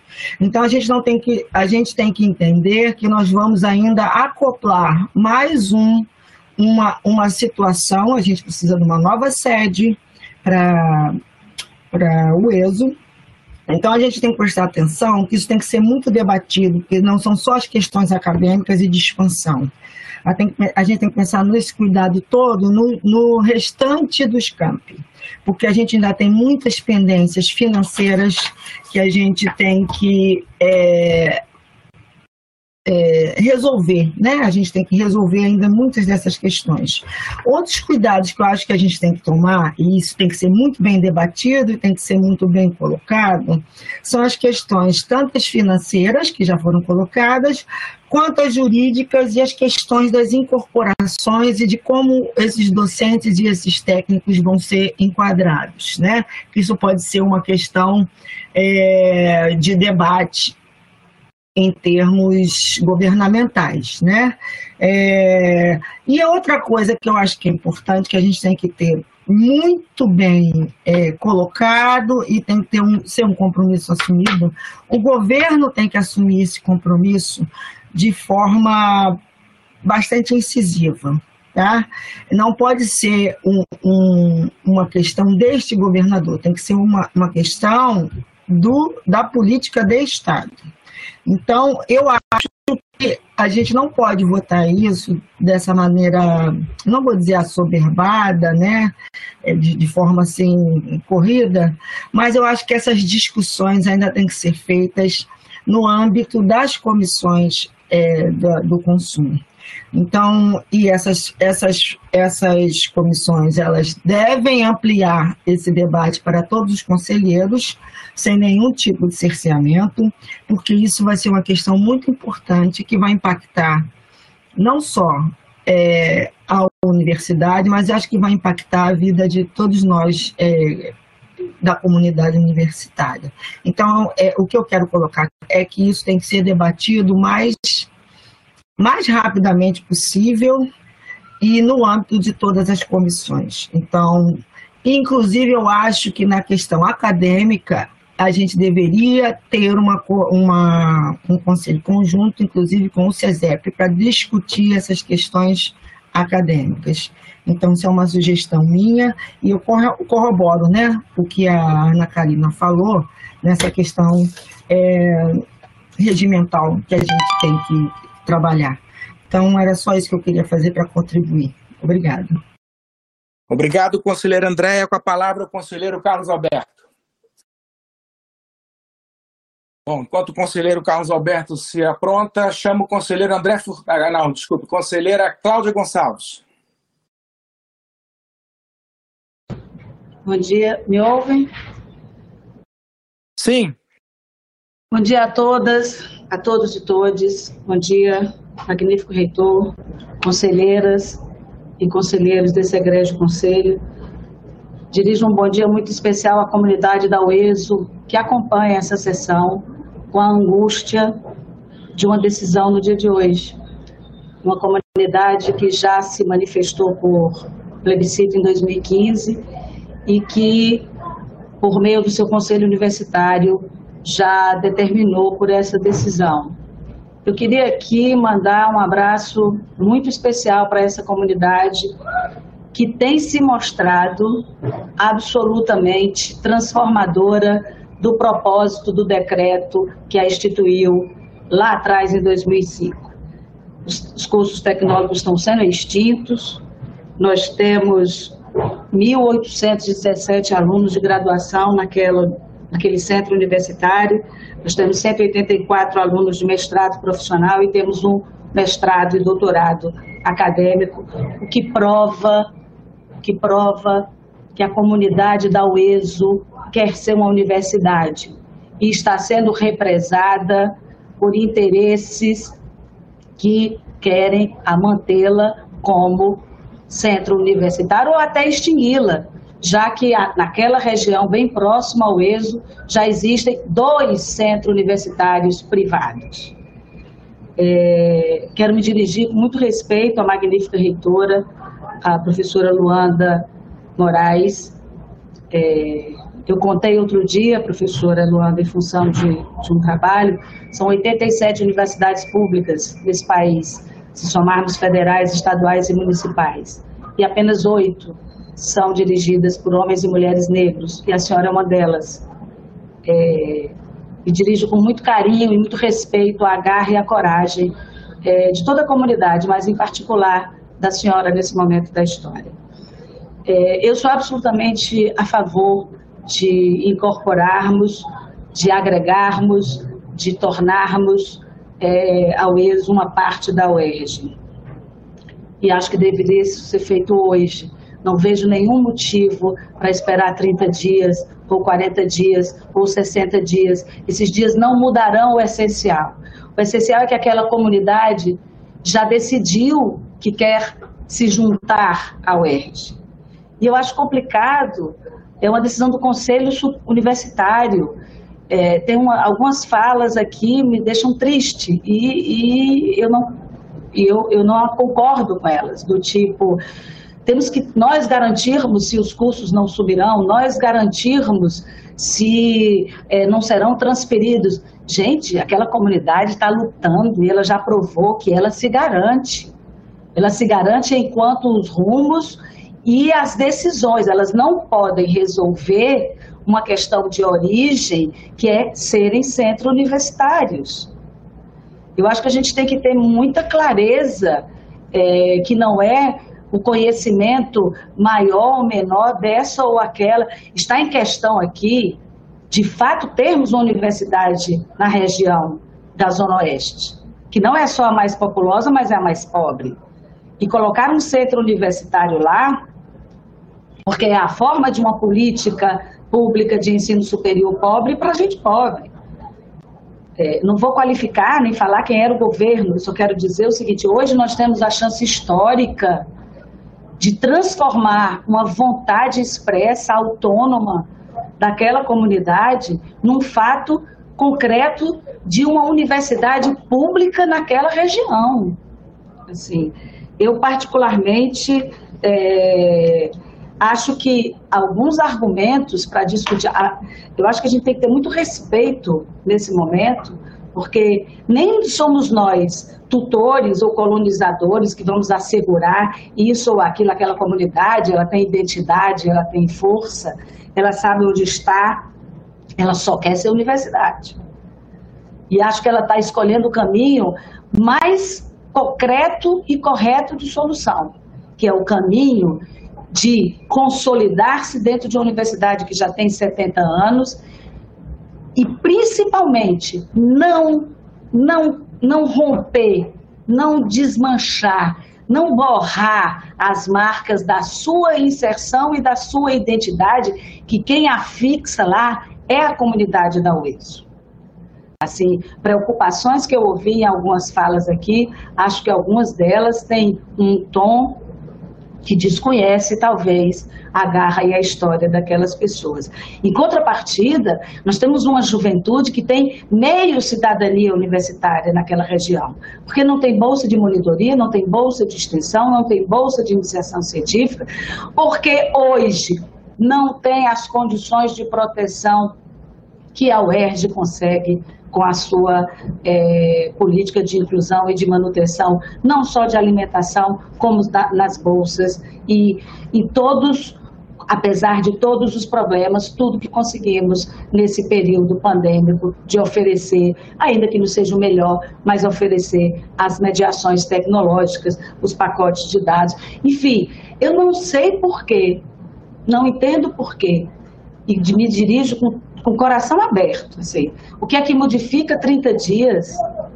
O que é que modifica olharmos mais esse aspecto ou aquele aspecto? Nunca foi fácil que a gente conseguiu. O professor Bruno Deus Dará descreveu aqui o périplo até chegarmos a ter consolidado a nossa DE e tivemos agora, é, por, porque temos a, a, gestão e a prontidão e a luta que foi travada pela nossa Procuradoria, o nosso reitor, para a conclusão final. Mas é um, tudo foi difícil, nada é fácil. Agora a gente vai querer um tipo ideal, vamos acertar isso, vamos acertar isso, vamos ver se esse orçamento. O reitor acabou de dizer, é 0,84%. E ainda que fosse mais, e ainda que fosse mais, eu acho que a responsabilidade com 1.800 jovens, com mais de 123 doutores, com, com sete cursos de graduação girando, mesmo que fosse mais, valeria a pena correr o risco para ter dentro, junto conosco, uma universidade com a força, com a potência, com a capacidade identitária que ele já tem e com a presença unificada de uma mesma universidade. Eu, sinceramente, gostaria muito de votar hoje e a todos da UESO que nos assiste, poder abraçá-los ao final, porque a vontade autônoma daquela comunidade já foi tomada. Obrigado, conselheira Cláudia Gonçalves. Com a palavra, o conselheiro Jorge Gaúcho. Gaúcho, está aí? Me ouvem? Sim. Bom dia a todos magnífico reitor, demais docentes, reitora da UESO, que deve estar assistindo.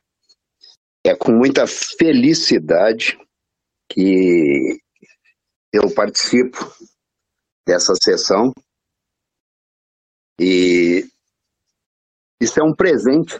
Estão me ouvindo? Estão me ouvindo? Alô? Estamos ouvindo bem. Ah. É um presente para um velho lutador como eu, é, essa cartada de mestre e os reitores da UERJ e da UESO é, lançaram é, a iniciativa da, da UESO e a boa receptividade do nosso reitor, muito me orgulha, porque eu fiquei 15 anos, mais ou menos, no sindicato, lutando para, falando em termos de técnico, pelo um plano de, de cargos para o ESO e o governo sempre ou nos enrolou ou, ou nos virou as costas. E quando virou as costas para a gente, virou as costas para uma comunidade grande de Campo Grande, Santa Cruz, da Zona Oeste toda. Então, o sucesso disso é um marco na história de qualquer pessoa envolvida com a educação, como é o nosso caso.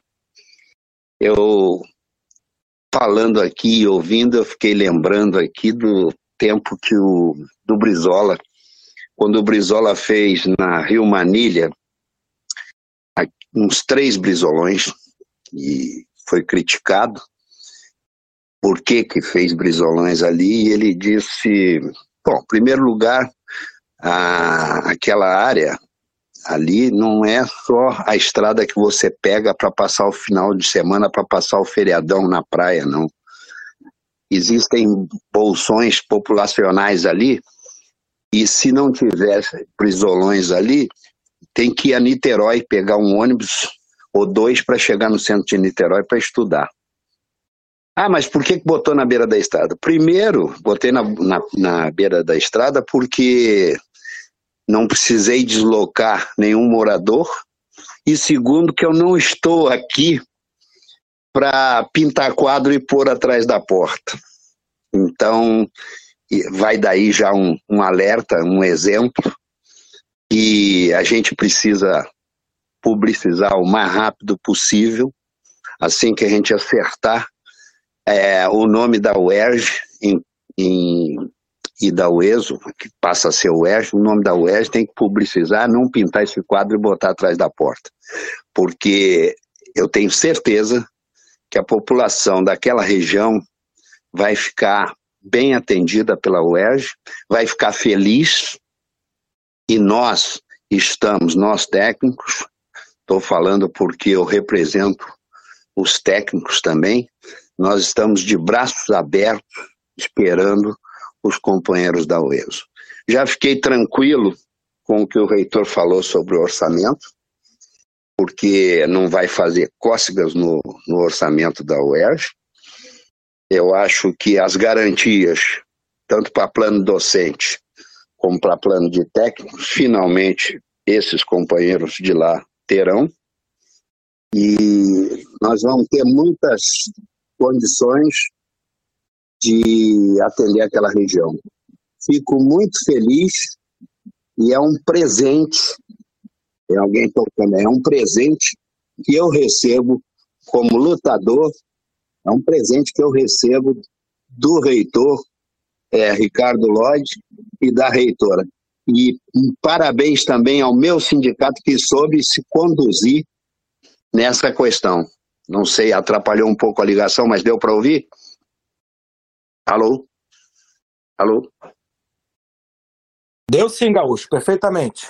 É, quero agradecer, meu reitor, a oportunidade e, e também parabenizar o Cinto Perge, a direção do Cinto Perge, que soube conduzir uma assembleia lá com os técnicos e com a reitora, com os docentes da UESO e colocar mais um, um, um alicercezinho para que a gente tenha sucesso nessa empreitada aí.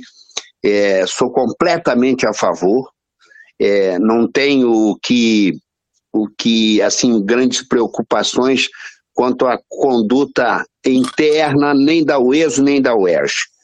Eu acho que a gente tem que unir, porque a gente, a gente terá, para concluir, a gente terá que encarar alguns é, no legislativo, que sempre fizeram daquilo lá um curral eleitoral, é, aquela região toda, e sempre promete e nunca fazem. Aquilo lá já teve pai, avô, é, mas nunca fizeram o que deveriam fazer. E é muito louvável que essa iniciativa tenha partido de uma reitora e acatado por um grande reitor que não é por ser da UERJ, não é por estar na sua presença, mas sem política, sem político no meio, querendo levar vantagem. Então, o projeto é bom e eu acompanho e voto a favor. Obrigado. Obrigado, conselheiro Gaúcho. Com a palavra, o conselheiro André Furtado. É, novamente, bom dia, conselheiros. Quer dizer, boa tarde já, né? É, primeiro, eu gostaria de dizer. Estão me ouvindo? Sim. Sim. Primeiro, eu gostaria de dizer que eu, particularmente, e o meu companheiro, o Pablo Bilha, somos totalmente a favor da incorporação. Não há por que não ser não há por que ser contra a incorporação. Essa é a primeira coisa que eu gostaria de deixar claro. Agora, e também nesse sentido, eu gostaria de fazer um esclarecimento. No dia da audiência pública, é, onde eu fiz alguns comentários a respeito da falta de pronunciamento do governo a respeito das garantias, eu recebi algumas críticas que eu as recebi de uma maneira assim muito indigesta.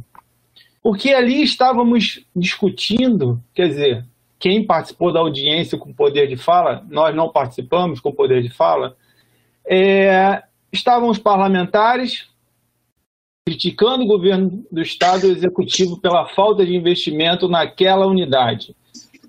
Estava representante da Zona Oeste criticando o relatório da professora Cátia Antônio, criticando o Executivo. Estava também é, outras pessoas da comunidade, de, de, das representações sindicais, é, também criticando o governo do Estado Executivo. Então, o, o subsecretário, que me lembrou até o saudoso Tom Jobim na música Samba de uma Nota Só, quando ele diz que quanta gente por aí que fala tanto e não diz nada. Ele agiu exatamente como o samba do Tom Jobim. Falou, nem muito ele falou, falou pouco e não disse nada. Foi lacônico, portanto. Então, quando eu fiz aquelas críticas, eu fui muito criticado. Agora, eu não entendi o porquê dessas críticas a mim. Eu queria entender se alguém, sem o aval do governo do Estado, que é quem tem a chave do cofre, pode se posicionar a respeito de uma incorporação ou não. Isso é a primeira coisa que eu já gostaria de esclarecer. A segunda, que até o momento, o Gaúcho bem lembrou aí agora, eu gostei muito, Gaúcho. O parlamento, até agora, eu não vi pronunciamento oficial do parlamento. Eu não vi discussão disso na LERJ, eu não vi nenhum pronunciamento oficial com exceção de alguns deputados, de alguns parlamentares. Eu gostaria muito que, que o parlamento se pronunciasse. Gostaria muito que o, o parlamento se pronunciasse. Segundo, insisto ainda, não vi pronunciamento oficial do governo do Estado. Até o momento, eu não vi pronunciamento oficial do governo do Estado. E eu gostaria de ouvir o pronunciamento do governo do Estado. Nós só, só estamos sabendo por é, intermediários. Isso é muito complicado para a gente discutir uma matéria da qual a gente não tem contato com quem tem a chave do cofre, entendeu? Isso é um outro ponto também que eu gostaria de levantar, que a comunidade é, da Zona Oeste é, e do Rio de Janeiro, da, da qual nós somos é, pagos, ela está pouco se importando, sincera, muito sinceramente, se é o ESO, se é o ERJ, se é o FRJ, se é o se é o Unirio. Ela quer uma instituição de qualidade, ela quer uma instituição de qualidade. Para ela, pouco importa qual é a grife. Isso aqui não é marca. A gente está preocupado com a qualidade que a instituição pode promover. Isso é que ela está preocupada. Então, para ela, pouco importa se é o ESO, o FRJ ou o Unirio. E, portanto, quem pode resolver esse problema da UESO, mesmo não virando o ES sendo incorporado, é o governo do Estado. Então, é o governo do Estado que vem há anos é, dilapidando aquela universidade, que vem há anos destruindo aquela universidade. E, e por último, é, estão, querendo colocar, estão querendo colocar nas nossas costas uma responsabilidade que não é nossa. Mas você não vai votar a favor da incorporação da UESO? Você é contra?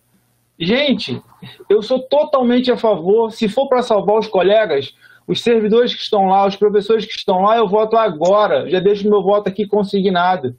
Mas eu sou um amante do estoicismo e eu procuro sempre usar a razão, a razão acima de tudo. E a razão nesse momento, independente de posicionamento político, me diz que eu preciso de um pronunciamento e garantias do governo do Estado nesse sentido, para que eu possa, com a minha razão, votar com e tranquilidade ter para fazer isso.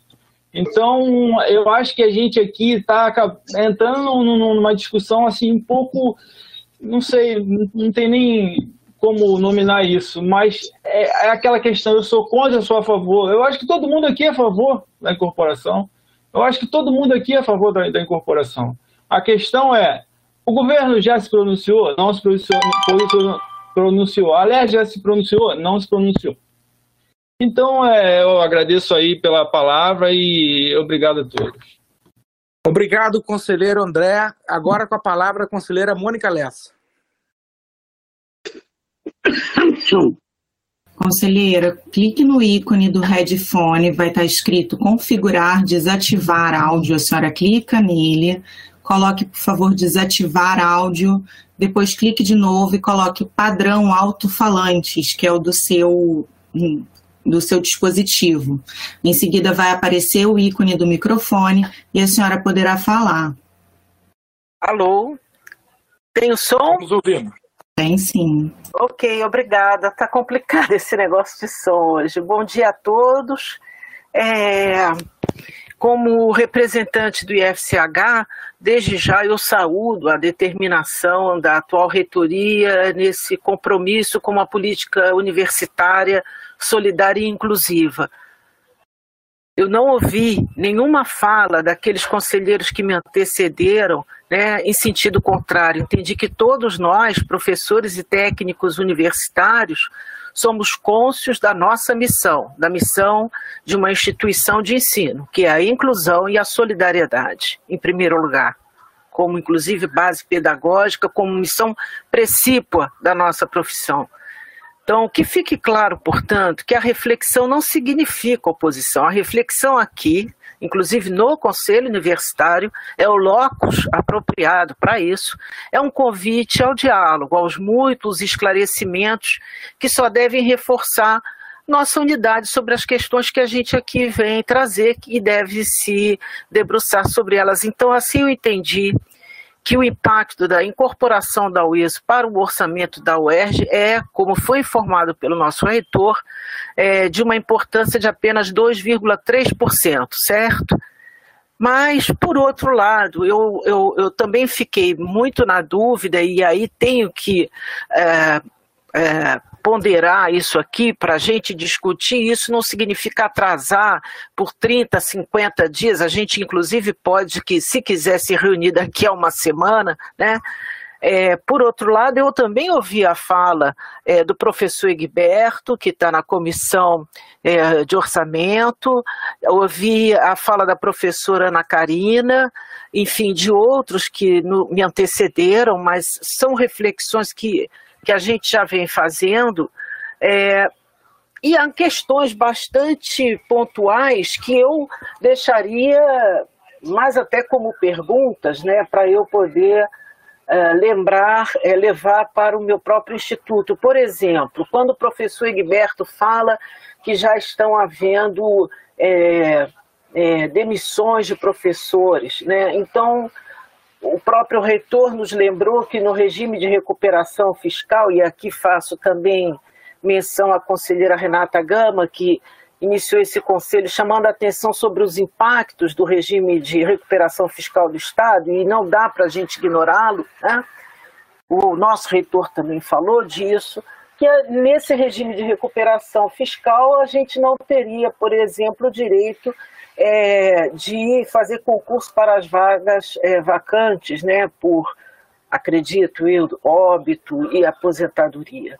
Então, há questões muito prosaicas numa discussão tão generosa como essa que a gente está levando aqui, mas que nem por isso acho eh, não merecem esclarecimentos, não é? A universidade, na atual reitoria, tem feito um esforço, me orgulha muito ver como nós resolvemos questões importantes aqui na pandemia, como a inclusão digital. Todos nós temos feito esforços nesse sentido. Mas também, por outro lado, sei que nós temos é, algumas questões mal paradas ainda. A questão salarial, que o reitor já lembrou aqui, a questão dos triênios que estão sob ameaça, são questões importantes que eu acho que poderiam ser é, esclarecidas, é, em, é, quer dizer, contrapondo-se isso ao que está chegando, que é ao, ao ESO. Nós vimos um esforço que foi para o CAPES ter uma sede apropriada. Sabemos que a UESO não tem essa sede apropriada, não tem sede. Qual é a estratégia né, que a nossa reitoria vai poder é, apresentar nesse sentido? Então, uh, eu acho que se a gente pudesse ter esses esclarecimentos, fazer uma rodada de esclarecimentos para que a gente possa levar esses esclarecimentos para aqueles que nos elegeram, no caso o IFCH, uh, eu ficaria muito grata e, e gostaria que isso fosse visto como uma prática da democracia, quer dizer, o diálogo, a reflexão, não é oposição, né? É, é um pensamento muito equivocado, mas enfim, é, e que a gente pudesse aqui se atardar um pouco sobre essas questões. É, muito obrigada. Obrigado, conselheira Mônica. Com a palavra, a conselheira Renata Gama. É, bom dia novamente. É, todos me ouvem? Acredito que sim, né? Sim. É, eu acho que todos esses esclarecimentos que a professora Mônica levanta, acho que são muito pertinentes, né? Acho que em algum momento eles devem ser feitos, acredito eu. Assim esperamos. E eu queria contribuir, na verdade, um pouco a respeito da, em termos políticos, né, a respeito desse debate, só que na, nesse, nesse aspecto político do tema. É, antes de mais nada, a incorporação da UESO ao UERJ é uma demanda dos trabalhadores da UERJ, né, uma demanda é, da comunidade da UESO, desculpa, da comunidade da UESO, né? Então, a, na minha opinião, apoiar a pauta da UESO é fundamental, porque é uma demanda deles é uma demanda dos trabalhadores deles, do, dos trabalhadores da UESO. A UESO deliberou isso. Né? A UESO já está nessa luta histórica, não é de hoje. Né? Aliás, essa, essa questão da incorporação da UESO, a UERJ não é de hoje. Porém, eles não se limitam a isso. Né? A gente vê que a UESO está em luta por condições dignas já tem um tempo, não é de hoje. E a gente vê que eles praticamente fizeram de tudo para terem essas condições mínimas de sobrevivência. Né? E simultaneamente, simultaneamente a isso, a gente, é, vendo esse histórico da UERJ, a gente percebe que a UERJ ela acumula, inclusive, uma experiência né, de incorporações, como foi, por exemplo, com a FEBEF, com a FFP. Né? Infelizmente, é, nós estamos sendo pressionados por essa questão temporal. É, eu acredito que não é da vontade de, todo, de, de ninguém, né, ser pressionados assim pela questão temporal, mas o que a gente tem de concreto, de material, é que esse governo encaminhou as mensagens né, para de fato implementar o regime de recuperação fiscal no estado do Rio, que eu sou contra, eu acredito que a maioria aqui, não sei, também seja contra, né? É, esse é um debate, inclusive. É, o Rio ainda ele não aderiu a esse regime, esse processo de adesão ainda está sendo feito, né? É, então, é, uma vez aderido esse regime, a gente tem aí uma perspectiva meio dramática para os próximos 10 anos, né? O que diz a, a legislação é que nada que tiver fora do plano do regime de recuperação fiscal vai poder ser feito, né? Então, o que isso significa? Que tudo que for estruturante se envolve estruturas até é, da instituição da UESO como um todo, desde é, planejamento de PCCS, do plano de carreira deles, isso tem que ser feito agora, tá? Então, se a, a, o debate, eu penso que assim, agora dialogando com a própria ESO, sabe? Dialogando com a própria ESO. Acho que o, que o debate ele está muito assodado, de fato, e a gente está sendo pressionado pelo tempo, esse assodamento ele vem inclusive do governador Cláudio Castro, que nos impõe, que nos coloca essa, esse regime aí que amarra o Rio, que é, na verdade, um processo de agiotagem, mas a gente precisa trabalhar com esses dados materiais para entender, ainda tem muita luta, entender que se a UESO ela não for estruturada de alguma maneira agora, o que se vislumbra é um cenário dantesco para a UESO o que se vislumbra realmente é a sua extinção. Então, ela tem a perspectiva de se estruturar do jeito que ela está, né, sem a sua incorporação, a, e tem essa perspectiva que, que parece ser bem factível dela ser incorporada ao ERG e encaminhar várias coisas que estavam pendentes dentro da instituição e, e, e, e resolver várias questões. Né? Então, a gente tem essas duas perspectivas. Se uma delas não for é, contemplada e a UESO permanecer né, como Universidade Estadual da Zona Oeste, ela vai ter que ver várias questões da instituição nesse momento, inclusive o seu PCCS, várias questões, porque se não estiver incluso no plano de recuperação fiscal, é muito temerário. Aí sim a gente corre um grave risco de ter uma universidade pública extinta. Isso vai ser um péssimo exemplo a nível de Brasil. Isso vai ser terrível, isso é muito temerário. Então, eu, eu penso que é, se essa sessão do Conselho hoje aprovar a incorporação da UESO, é, penso que ainda haverá muito né, debate a respeito disso, porque realmente são muitos detalhes que precisam ser acertados. Né?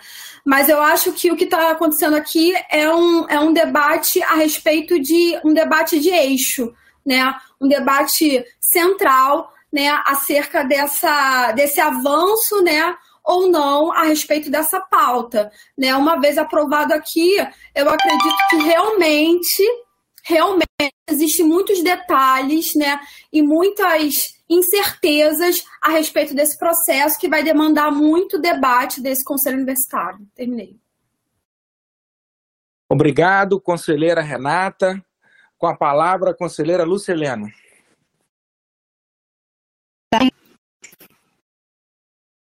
Posso usar a palavra? Por favor. Boa tarde. É, cumprimento magnífico reitor e também a, a relatora desse processo, pelo seu cuidadoso trabalho. E minha fala vai ser breve, porque, na verdade, eu incorporo já umas das dos meus colegas Egberto, Ana Karina e Mônica. É, eu acho que, na dúvida, a gente não está numa polarização, não acho que a a entende o valor dessa, dessa incorporação, é, a importância dos cursos que a proposta, a missão da UESO, que não pode se perder, é, o Rio de Janeiro precisa disso, a sociedade precisa desses tecnólogos, o professor Egberto chamou atenção para algumas áreas que, que eu também, por profissão, sei que, são, que é uma mão de obra fundamental, que é na área de tecnologia, na área de farmácia, é, técnico de laboratório, é, precisa, né, o Rio precisa desses Conselheira, jovens. Nós Conselheira Lúcia, Conselheira Lúcia, o Sim. som está pipocando um pouco. É, eu, eu sugiro que é, desligue a câmera, que aí o áudio fica mais, mais adequado. Vamos tentar isso? Sim, sim, peraí. Talvez com fone. Melhora, melhorou agora? Estamos ouvindo bem agora. Melhorou agora? Sim. Que bom. Então, eu vou tentar ser breve. Então, no que diz respeito ao mérito, eu não, não tenho dúvidas quanto a proposta de, de avisar, de, de trazer para o fala. Como economia, como representante da área de ciências econômicas, eu tenho essa missão pesada de é, ter a visão da, da minha área, que não à toa é conhecida como a ciência triste.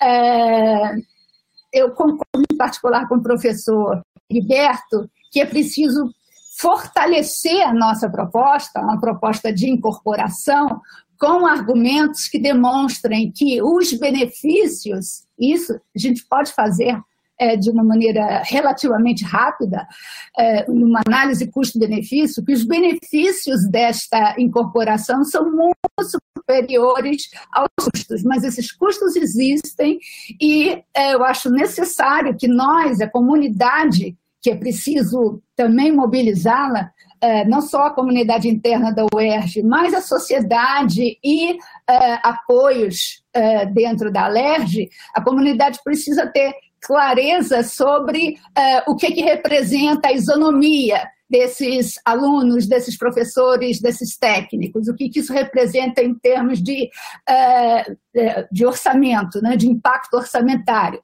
Eu entendo, como o reitor já, já esclareceu que esse impacto é pequeno, mas eu acho importante que uma posição dessa vá a público com, de forma muito justa, de uma forma muito consistente. A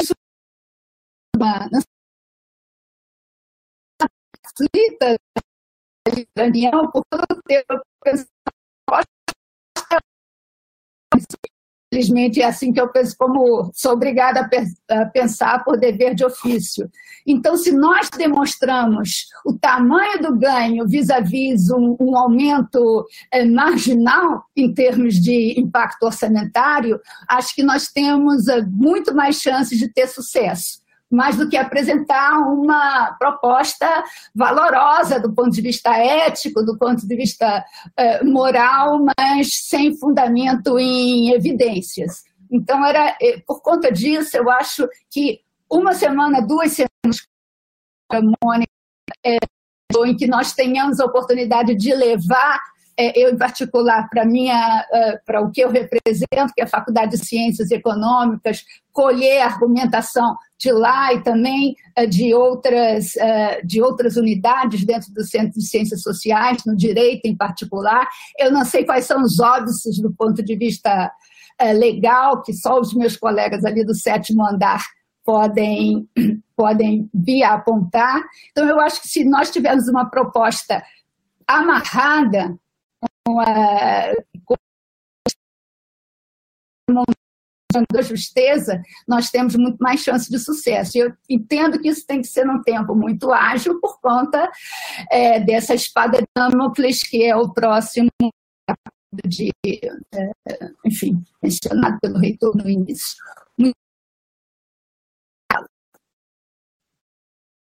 Obrigado, conselheira Lúcia. Com a palavra, o conselheiro Guilherme Abelha. Não. Todos me ouvem? Sim. Então, é, boa tarde a todas e todos. Né? Eu queria é, saudar esse debate que nós estamos travando hoje. É um debate importantíssimo para o Estado do Rio de Janeiro. É, eu já fui ao ESO inúmeras vezes, né? conheço bem os pleitos daquela comunidade.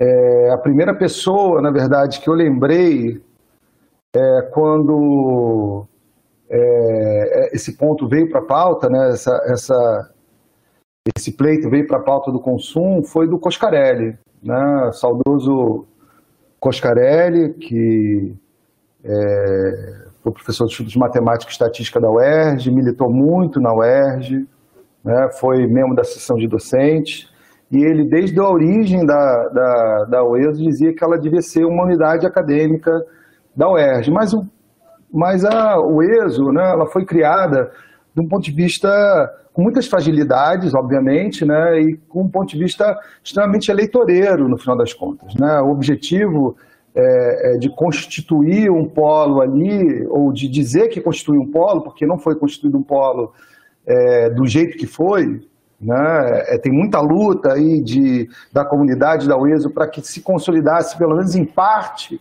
os pleitos daquela comunidade, o principal deles nunca aconteceu, né, que é a questão da sede da universidade, do campus da universidade, né, do centro universitário.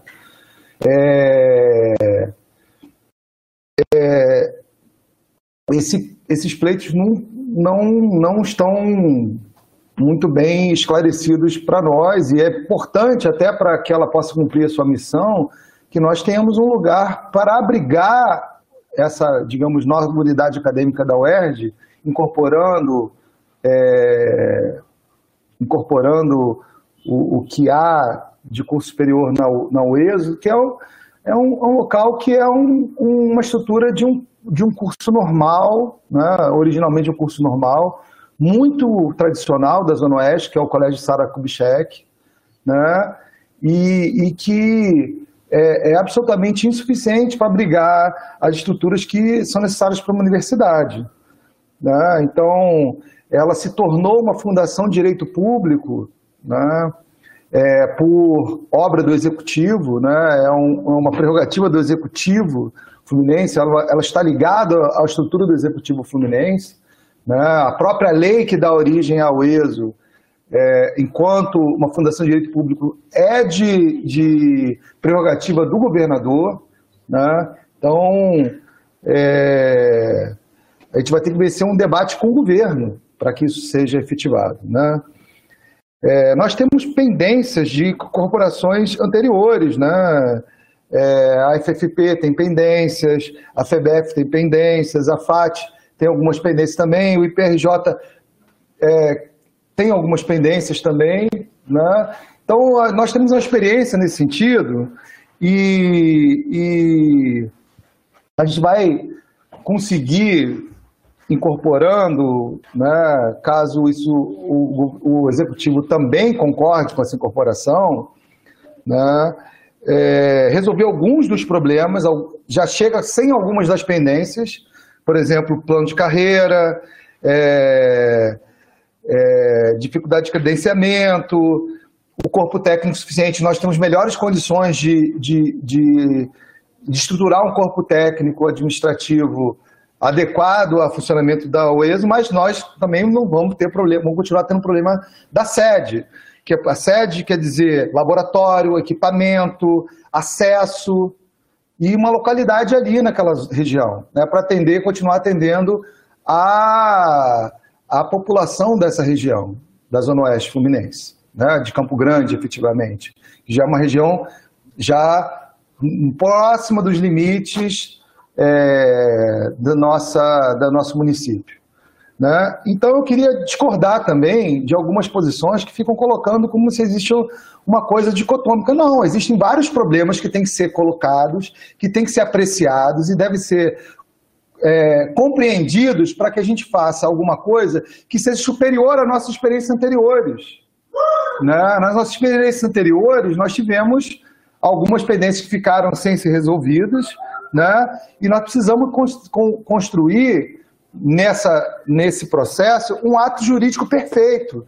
Ele precisa passar pelo Conselho Universitário. Eu acho que nós podemos é, ser favoráveis a, a, a, uma menção preliminar, né? mas vai ter que criar a unidade acadêmica para abrigar essas pessoas, vai ter que estruturar essa unidade acadêmica e vai ter que ter uma lei que, vinha, que venha do governo do Estado, né, um, um, uma mensagem que vem do governo do Estado para a LERJ, para que essa fundação seja extinta e incorporada ao patrimônio da UERJ. Né? Então, tem muito espaço para que a gente possa fazer isso ainda, mas eu acho que, na minha opinião, a gente deve atender o pleito da, da, da UESO, pela, favor, nos tornando favoráveis a essa incorporação. Agradeço ao conselheiro Guilherme Abelha e uh, chamo agora o conselheiro Bruno Deusdará. É, boa tarde novamente. É, gostaria de fazer um registro né, da consulta que fizemos no âmbito do Centro de Educação e Humanidades, as direções das unidades, acerca desse debate, né, no momento em que ele foi posto na pauta.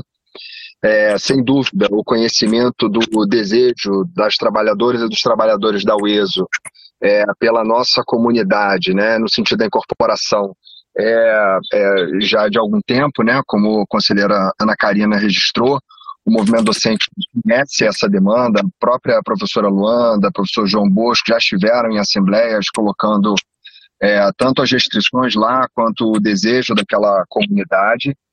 É, do ponto de vista da, do Centro de Educação e Humanidade, não há dúvida em relação né, ao, ao mérito, embora, é, enfim, ao mérito da, da questão, é, corporação, mas o nosso desejo é de que o, o debate é, siga para que especialmente a, a, uma incorporação não seja pensada apenas né, como a adequação né, ou a adaptação de um, de um conjunto, né, de uma, uma possível futura unidade acadêmica ao ERJ, porque nós também hoje temos uma série de problemas pelos quais lutamos há muito tempo e seguiremos lutando. Né? A apreensão em relação a isso é absolutamente legítima, no sentido de que a extinção é, ou a forte restrição da atuação da universidade ela tem sido posta no horizonte pelos segmentos conservadores da nossa sociedade, né? não só medidas no âmbito do Estado do Rio de Janeiro, mas também as medidas nacionais em relação à pós-graduação, recentemente já mencionadas nesse conselho, vão nessa direção. Do nosso ponto de vista, é, ao menos quatro eixos precisam ser é, contemplados nessa discussão. O debate orçamentário foi bastante é, colocado na, no, na consulta que fizemos, enfim, já temos o debate orçamentário mais avançado aqui nesse conselho. Foram feitas também questões em relação aos aspectos acadêmicos, né? É, uh, cursos novos, as universidades, seu credenciamento, a relação com os estudantes, acho importante, muito importante que esse debate detalhadamente entre nós, né? É, também aspectos do ponto de vista é, funcionais, né? É, não só em relação à incorporação dos colegas ao, ao nosso plano de carreira, mas também é, a, a, carência né, de servidores que a unidade, a unidade tem, que a universidade, né, o ESO hoje tem, e há restrições muito fortes hoje na UERJ em relação à carência se não houver vacância. Né? Então, esse é um outro debate importante dos problemas deles, mas fala de todos os nossos problemas. A gente tem debatido muito isso no âmbito da COPAD, por exemplo. Né? E uma última questão em relação à administrativa. Né? É, vira colegas, né? a UESO se tornaria uma unidade acadêmica é, quando no horizonte todas as limitações, enfim, as, as questões que têm sido também relatadas nesse conselho em relação ao funcionamento da unidade, das unidades acadêmicas e o seu necessário aperfeiçoamento entrariam em jogo, né? Quero dizer com isso que a inclusão não é só a incorporação, como se nós já tivéssemos uma estrutura montada para recebê-los. Sem dúvida, há uma diferença de complexidade, mas sem dúvida também a, a emergência dessa incorporação no debate coloca em cena também, do ponto de vista da nossa comunidade, aqueles problemas que nós hoje ainda temos e pelos quais continuaremos lutando. Então, é, entendo que essa experiência da incorporação é rica não apenas porque fala né, da possibilidade é, de expansão da universidade, mas ela tem condições de é, colocar para nós uh, um cenário de, de debate, inclusive de é, intensificação da apropriação pela nossa é, comunidade, não só das questões e da estrutura que hoje né, é, falam da realidade da UESO, mas também da nossa realidade, fortes os laços de solidariedade. Né? Acho que temos aí uma série de, é, de questões né, e acho que é, quando a gente fala, hoje foram mencionadas, por exemplo, algumas das nossas unidades acadêmicas, como a FPF, quando a gente trata a incorporação da UIR, como estamos tratando na, no âmbito deste conselho, com muito sensibilização para os colegas, né? É, de qual é o nosso espírito dessa incorporação, é, é, também importante, ou seja, nós estamos dizendo que problemas da UESO não são só da UESO, os problemas da UESO passam a ser da UERJ, né, as questões e, e, e, também a potência da UERJ. Né? Da mesma forma, é muito importante que a gente diga que as questões que hoje a FFP, a FEBEF e as universidades externas, por exemplo, para concluir, atravessam, não são problemas só delas, mas são questões a serem enfrentadas por toda a nossa comunidade. A intensificação do conhecimento, a intensificação do debate público, sem dúvida, nos coloca em outro patamar para resistir aos, aos ataques. E nesse sentido, inclusive, é, como, enfim, expansão, integração são temas até de natureza congressual, algumas sugestões surgiram, né, como o plebiscito na nossa consulta, é, e ao lado disso também a necessidade de é, consulta aqui se essa resolução que aprova, né, que debate se para concluir se já não seria o caso de ela é, avançar no sentido de construir, é, indicar a construção de uma é, comissão paritária, né, para que, é, enfim, todos os temas que estão sendo tratados aqui possam ser desdobrados em muito trabalho por todos nós, né. É, agradeço, um grande abraço. Obrigado, conselheiro Bruno. Com a palavra, conselheira Isabel Cristina.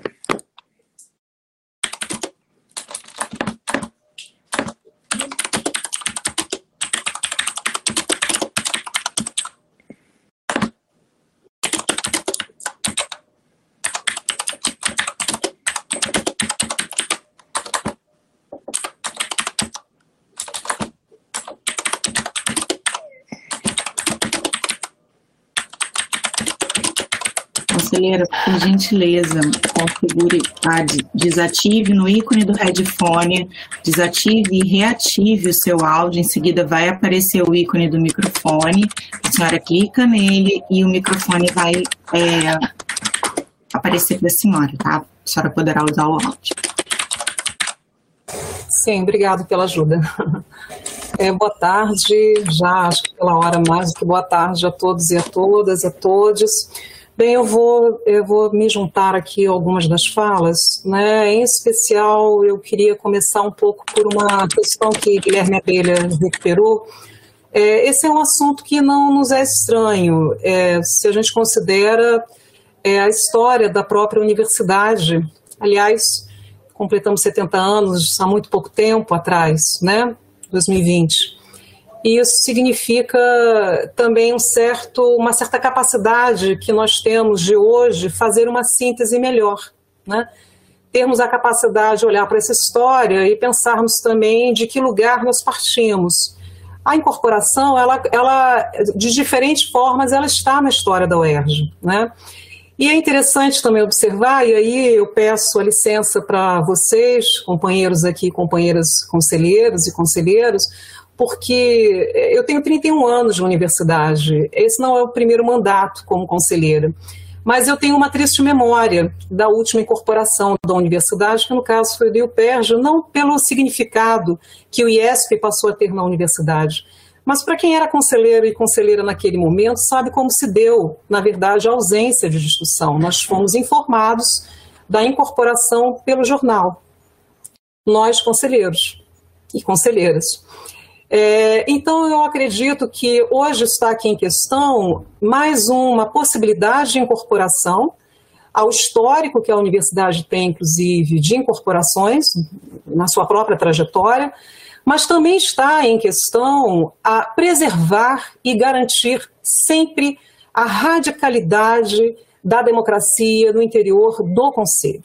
Então, é preservar o Conselho Universitário, e aí os conselhos, mas aqui eu falo a partir do lugar de conselheira neste Conselho Universitário, é preservar o Conselho como uma instância da esfera pública da universidade.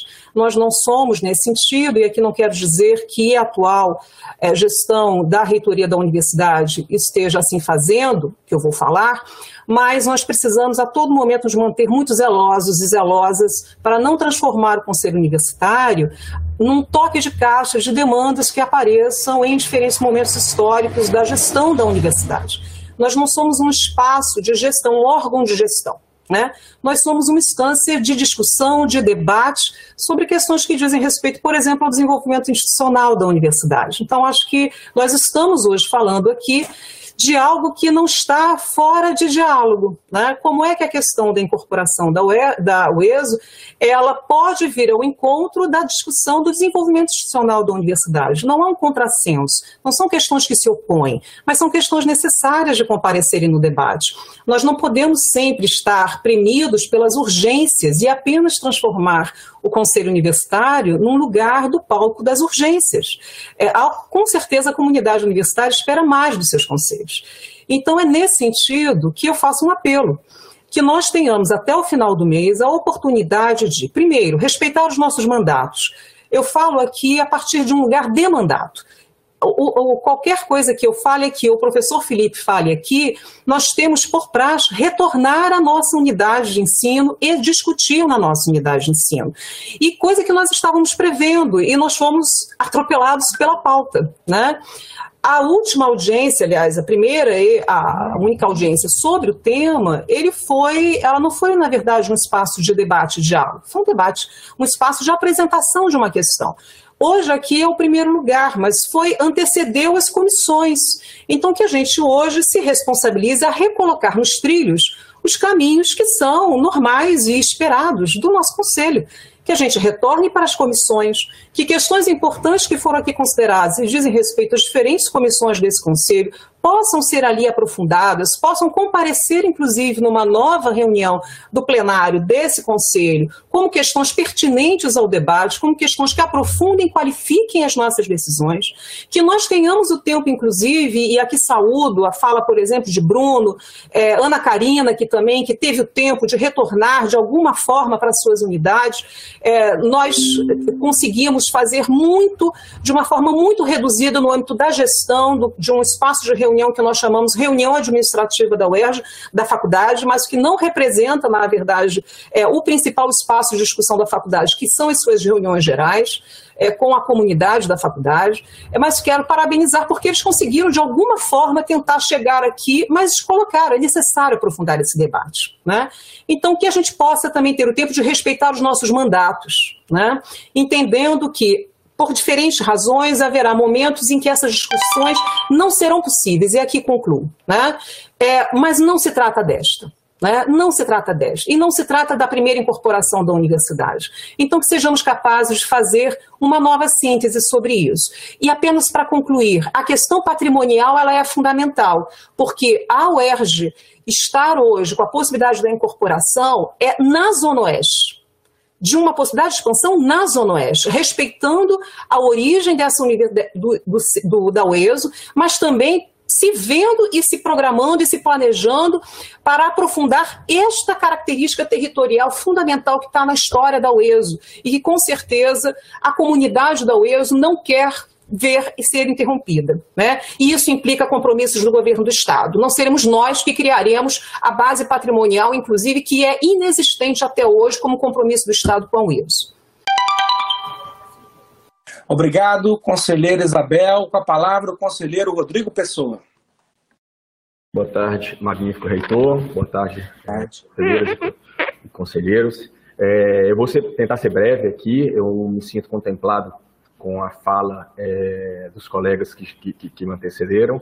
Né? É, de antemão, esclareço que sou a favor da incorporação é, da UESO pela nossa universidade, mas acho que algumas coisas têm que ser é, colocadas aqui. Né? É, eu acho que essa, essa incorporação, ela hoje carece né, de, de, de debate, eu acho que a gente está começando esse debate, mas esse debate ele deve ser aprofundado, né, inclusive em respeito aos servidores né, e à comunidade que nos escolheu para estar aqui, estar aqui os representando. Né? Então, eu acho que esse debate ele deve prosseguir, né? Entendo a urgência do assunto, né? E aí é, é, é, entendo até que a gente poderia colocar, estabelecer um limite para o debate, mas eu acho que esse debate ele não pode deixar é, de ocorrer, né? Além disso, nós temos que começar, né, e, aí, ter o um mínimo de garantia é, do governo, né, no sentido de que é, ele está disposto, né, a acolher e a nos escutar é, para que nós consigamos é, fazer essa incorporação, né? Como a companheira é, Ana Karina falou, né, é, estar a favor dessa incorporação significa querer fazer bem feito. Né? A gente precisa construir essa proposta, precisa que essa proposta seja uma proposta é, é, é, robusta, né, no sentido de que a gente consiga é, defendê-la lá fora. Né? Imagino que a gente vai ter é, muita luta, né? E, eu acho que para que a gente consiga é, lutar e, e, defender melhor essa nossa proposta, eu acho que a gente precisa é, torná-la né, mais, mais robusta e fazer é, dessa proposta fazer um caminho mais, mais, mais bem feito, né, mais correto. Tá? Agradeço a fala, muito obrigado. Obrigado, conselheiro Rodrigo. Próximo inscrito sou eu. Deixa eu abrir minha câmera aqui. Eu quero fazer minhas as palavras da conselheira Renata Gama, que certamente espelha a posição que a Asduerge adotou nesse processo, como também a mesma posição do Cinto Perge e de vários membros do DCE. Quero dizer que ninguém aqui hoje se manifestou contra a incorporação da UESO. E é preciso entender não é como vai se dar a estruturação administrativa da UESO, orçamentária, tudo isso será deliberado, debatido, discutido junto com os companheiros do ESO, com nossas unidades aqui no entanto, existe uma conselheira Renata Gama, que é a aprovação do plano de recuperação fiscal. A data limite é dia 18 do 10, ou seja, amanhã, de amanhã um mês, para a gente aprovar no legislativo, no executivo e no legislativo a incorporação da UESO. Não podemos mais perder tempo. Se ninguém levanta nenhum ponto contrário, é importante que essa autorização seja efetivada no dia de hoje e a competência é do plenário e não das comissões, porque essa é a matéria de reserva do plenário de acordo com o nosso estatuto e não poderá que não poderá ter sua competência limitada de acordo com as normas do regimento interno, que aliás não atribui essa matéria para qualquer comissão. É, eu acho muito difícil a gente aceitar que o que a gente considera correto para a UERJ dependa de uma autorização prévia do governo do Estado. Eu lembro que quando se aprovou aqui o auxílio alimentação para os alunos, nós nos compromissamos aqui, vamos aprovar e lutar para incluir no orçamento. E agora nós vamos pedir primeiro para o governo para dizer se ele é a favor, para a LERJ para dizer se ele é a favor, e depois, meus amigos, o plano de recuperação vai ser fechado e essa questão não será contemplada. É, quero lembrar que, a despeito disso, na audiência pública, o governo se manifestou por meio da SECT favoravelmente ao projeto. A Comissão de Educação da LERJ favoravelmente ao projeto. A Comissão de Ciência e Tecnologia favoravelmente ao projeto. Eu não sei que sinalizações mais a gente precisa para discutir se a UERJ quer incorporar a UF ou não. Vimos que as questões orçamentárias não são relevantes, vimos que as questões administrativas todas serão discutidas no futuro. Mas nós precisamos autorizar a UERJ a entrar nessa discussão. Só teremos 30 dias para fazê-lo. Hoje a UERJ não pode negociar com a UESO, hoje a UERJ não pode negociar com o parlamento, a UERJ não pode negociar com o governo do Estado, porque a UERJ precisa autorizar esse processo. É claro que a efetivação desse processo não terminará nem hoje, nem daqui a um mês. Teremos várias discussões no âmbito dos conselhos superiores e de outras instâncias de como se dará essa incorporação. É, quero lembrar que se falou aqui que as incorporações estão pendentes. Me parece que a FFP está plenamente integrada ao ERS, o IPRJ, a FEBEF, a FAT. Temos problemas? Temos problemas como temos no Maracanã. E estamos enfrentando todos eles. Mas nenhuma dessas incorporações está pendente, porque outras dessas unidades estratégicas fazem parte da nossa comunidade e, através delas, a gente fez uma importante intervenção nesses territórios. Portanto, eu faço um apelo a todos os conselheiros.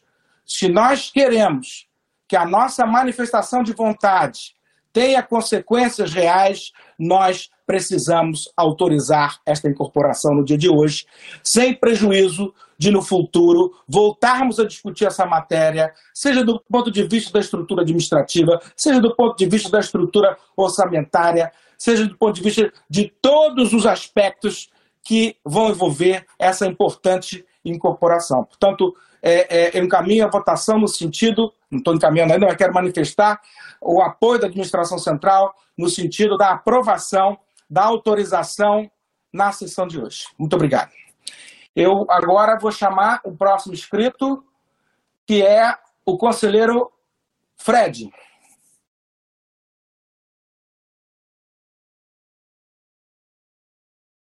Me ouvem? Sim. É, boa tarde aí a todas e todos. É, sou, sou Fred, conselheiro, conselheiro representante do segmento dos técnicos administrativos.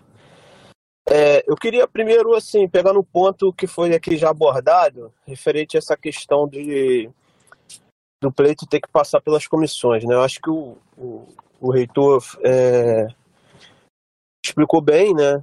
Eu acho que essa é uma matéria que, de fato, ela se trata de uma matéria que tem que, que, que vai direto para o plenário, né? Porque pesquisando, inclusive dentro do regimento, não há nenhuma comissão que venha se tratar desse assunto, né? E assim como o calendário eleitoral, é, a escolha dos conselheiros para o conselho de curadores, todos esses, todos esses procedimentos não passam por nenhuma comissão e vão direto, de fato, pra, para o plenário. Né? Eu acho que a discussão está sendo feita aqui. Eu acho que temos tido algumas respostas, é, explicações boas e pertinentes, por exemplo, essa questão de que trata o orçamento, né? E, por exemplo, que o orçamento da, da, da, da, da UES vai ser incorporado à UERJ, inclusive isso está muito bem colocado, né? No projeto de lei que a, que a UESO encaminhou, né, que foi a solicitação que veio da Dueso, né, junto com o seu corpo jurídico, a Dueso é, proporcionou aí uma, um projeto de lei para ser encaminhado para a LERJ, né, mas primeiro tem que passar por aqui, né, ser é, aprovado pelo Segredo de Conselho essa solicitação da UESO de poder ser incorporado à nossa UERJ. Então, assim, acho que dentro desse projeto de lei, eu quero pegar muito bem ele, porque ele que vai ser, que vai ser tratado, né, junto lá com a Casa Civil, junto com a LERJ, acho que foi um, um, um, projeto muito bem redigido, deixa tudo muito bem amarrado, inclusive essa questão da, da nova sede, né? Ela fala ali que a nova sede vai ser é, que a nova sede né, vai ser procurada, vai ser tratada a partir da UERJ. Mas a UERJ primeiro precisa incorporar o ESO, para depois ela, o, o, o, reitor, etc., irem né, atrás dessa nova sede. E como o, o reitor já até colocou aqui no chat, né, eu não sabia, não tinha conhecimento disso, é, a, a, aquisição da nova sede já está no orçamento né, previsto da, da UESO. Então, dito isso, eu vejo que a gente tem aqui um caso de extrema é, importância e urgência para ser tratado e aprovado nesse grade posteriores. Tendo em vista, né, como foi bem colocado é, pela conselheira Renata, como agora o conselheiro Lodge, né, o magnífico reitor, de que é, estamos aí na lacuna da nova aprovação do novo regime de recuperação fiscal. Né? Eu lembro, inclusive, que quando aprovamos um novo plano de carreiras, é, tanto o sindicato quanto é, aqui o reitor, colocaram que a gente tinha que é, aprovar com, com, com urgência logo isso, porque senão, depois que aprovasse o novo regime de recuperação fiscal, seria é, praticamente impossível a gente negociar essa questão do, novo, do nosso novo plano. E ele passou, inclusive, é, veio aqui cobrar também, para que a gente possa, junto aí também, é, negociar logo, né, junto com esse, esse, esse novo plano a reformulação do plano de carreira dos técnicos administrativos. Né? Então, assim, pegando essa lacuna, nós temos aí um prazo de um mês para poder enviar logo e poder negociar tudo isso, porque vai se tratar de um impacto, mesmo que pequeno, né? tem um impacto por conta da, da mudança do plano de carreiras deles para os nossos. Então, é, existe essa, de fato, essa urgência para ser levado direto aí para a Casa Civil e posteriormente aí para a LERJ. Então, assim, tendo em vista tudo isso, né, eu acho que é muito preocupante a gente burocratizar um pedido de socorro que está vindo da UESO, né? Eu vejo que acaba sendo um pedido de socorro, né? É, pelo que é colocado dentro dos manifestos lá vindo da Adueso, vindo também do Cinto Perde, todos os manifestos, pedidos de incorporação que vêm de lá, são praticamente é, é isso, um pedido de socorro, tendo em vista que os professores lá não têm plano de carreira, os técnicos também não, então assim, eles amarguram é, um, se a gente aqui questiona muito, né, que a gente não tem é, recomposição salarial, que o nosso plano de carreira precisa de melhorias, que, que o deles, que é pra, eles não têm, né? Então, assim, é, eu vejo isso como um pedido muito de socorro para que a UESO não venha a ser extinta, né?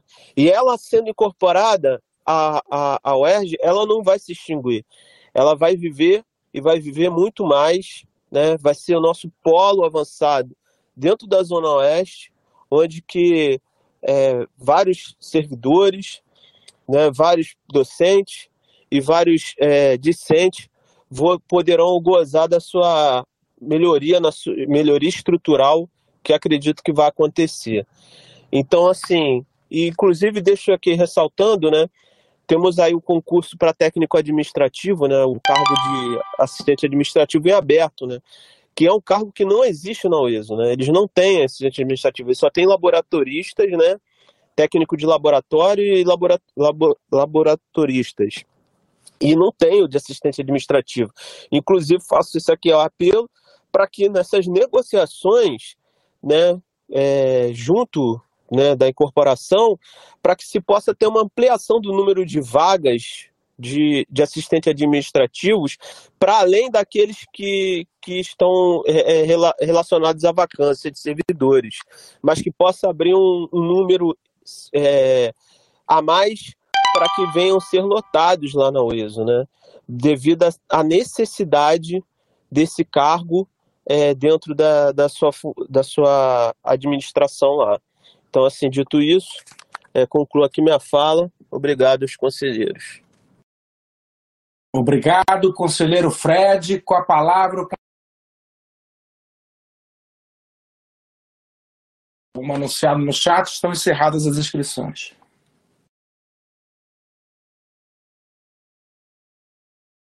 Enquanto o conselheiro Mandarino ajusta o seu áudio, é, chama o próximo conselheiro Pablo Buller.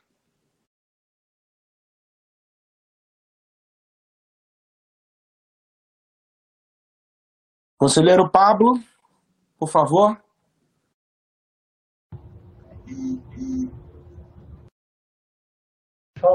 Ué, eu? Ah, o Mandarino conseguiu. Conseguiu, Mandarino. Pode falar. Ah, consegui, consegui, consegui. Boa tarde a todos. Magnífico reitor, colegas conselheiros e conselheiras. Eu quero inicialmente saudar as falas que me antecederam é, mas eu gostaria, então, de, me, de ressaltar algumas questões que me parecem devem ser reforçadas. A UERJ não tem faltado ao seu compromisso público com a educação e a inclusão nosso, na população, com a população no estado do Rio de Janeiro. Este projeto a incorporação da UESO nos coloca diante de mais uma oportunidade, um momento histórico, de reafirmarmos esse compromisso. Eu gostaria de pedir aos nossos colegas e colegas né, que atentassem para esse fato.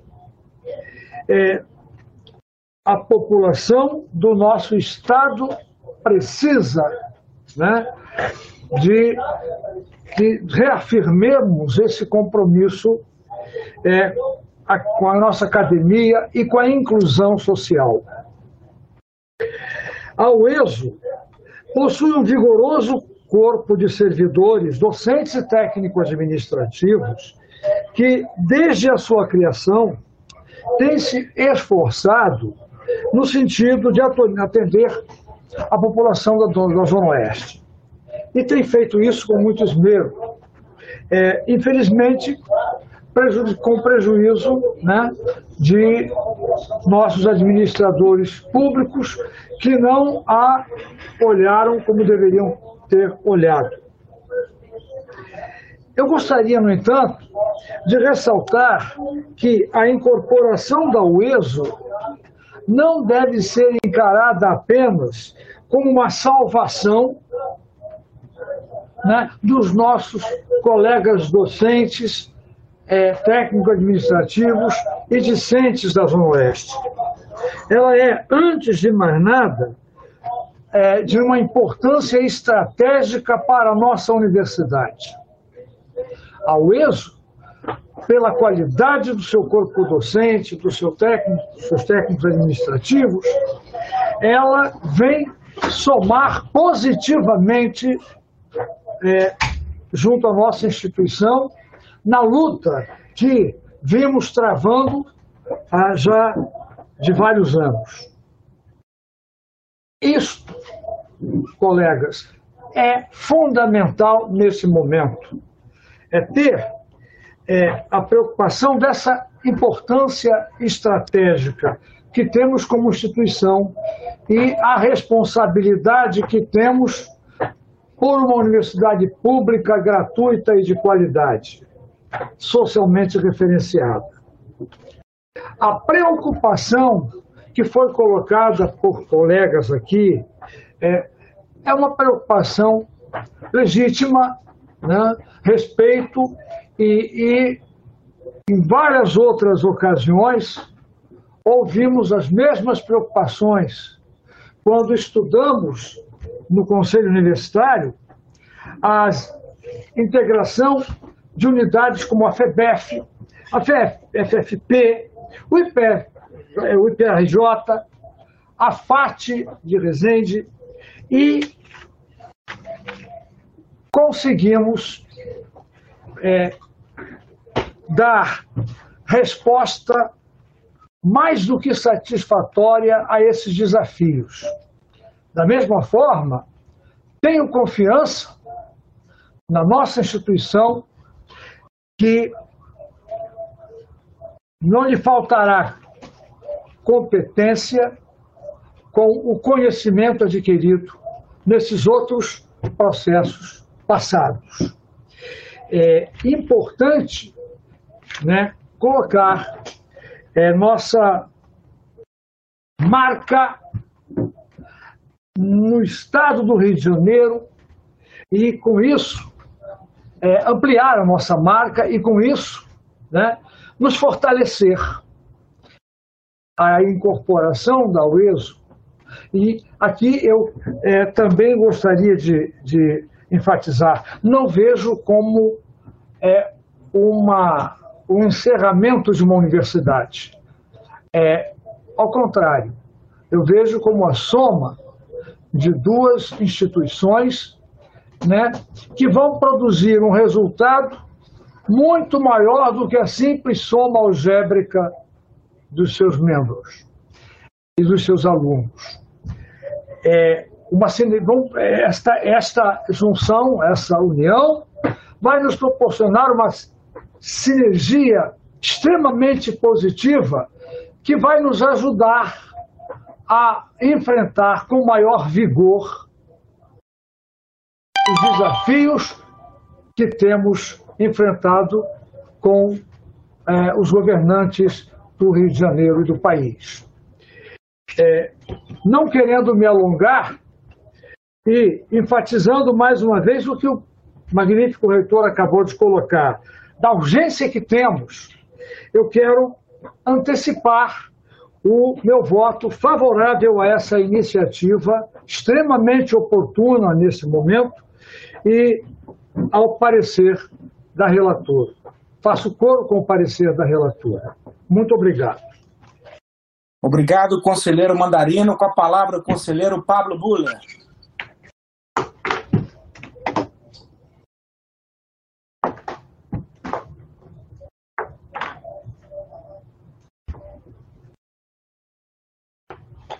Conselheiro Pablo, está presente? Vamos chamar então conselheiro Lincoln Tavares. Agora já boa tarde a todos e todas. Em primeiro lugar, na pauta, agradecer a prontidão do relato da professora Cátia Antônia. Eu acho que é um relato que traz aspectos fundamentais para o entendimento do que é o ESO, além de todo o caminhar que tivemos até chegar neste momento, que é um momento de rito decisivo no meu entendimento. Ah, veja, a história da UERJ é um pouco essa história que foi relatada já por outros, de instituições que foram sendo agregadas, ajuntadas, relacionadas, institucionalizadas, é, é, é, incorporadas. E é verdade que em alguns momentos os cenários de incorporação eram mais ou menos favoráveis. Mas é ao analisarmos o resultado desse processo ao longo da história da universidade, o que a gente percebe é que essa universidade se tornou cada vez mais pública, cresceu, atendeu demandas sociais e tem potencial para atender essas demandas sociais. Nenhuma das incorporações ou agregações anteriores já veio pronta, veio acabada é, e aí, não existe o processo ideal de incorporação na realidade das universidades, não diria eu, nem só da UERJ, não, das universidades públicas no Brasil. E é com este dado que eu acho que é importante que a gente avalie a condição real dessa incorporação no tempo que temos. E, embora o namoro, o ERJ e o ESO muitas vezes tenha sido estado próximo, tenha se aproximado, em outros momentos se afastou. E nesse momento a gente tem as comunidades, as comunidades aprendentes, as comunidades interpretativas da UERJ e da UES querendo firmar este compromisso. Veja, se a UES tivesse tudo pronto, talvez ela não se interessasse por essa incorporação. Mas não é essa a realidade. Não é a realidade das instituições públicas desse país. E nesse momento, é fundamental que a UERJ tenha esta visão. Por isso, apesar de entender que há uma série de trâmites e de planejamentos que serão necessários é, em conjunto, o ERJ e o ESO, é, vejo que o marco histórico de decisão que esse conselho precisa tomar é decisivo porque é a partir daí que todos esses encaminhamentos e planejamentos vão poder ser construídos com um pouco mais de segurança, seja para a nossa comunidade, seja para a comunidade da UESO, a quem nós temos que efetivamente abraçar, porque tem estado nas lutas conosco ao longo do tempo de sua existência.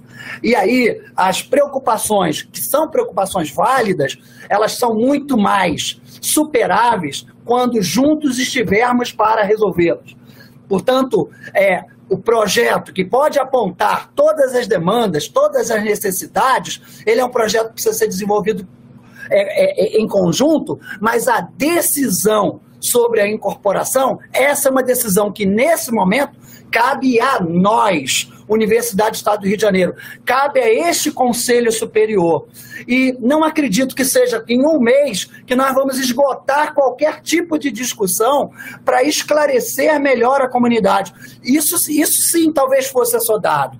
Por isso, é, respeitando a fala dos conselheiros, de vários conselheiros que nos antecederam, falas inclusive favoráveis à incorporação, eu entendo que o caminho se faz ao caminhar e que esses processos de enfrentamento, de ajuntamento, de vitórias e conquistas que nós precisamos para a UERJ e que a UESO precisa muito para a sua comunidade acadêmica, que passará a ser também uma comunidade uerjana, se constrói quando nós assumirmos esse firmamento hoje. Portanto, meu posicionamento é absolutamente favorável à incorporação é, dessa universidade co-irmã e que passará, sim, a ser parte todo integrante da Universidade do Estado do Rio de Janeiro. Obrigado, conselheiro Lincoln. Com a palavra, o conselheiro Pablo. Essa SECOM para orientar o conselheiro Pablo, que está ainda com, com dúvidas. É... Ah, está entrando. O som. Conselheiro, boa tarde. O senhor clique no ícone do headphone na parte inferior da tela.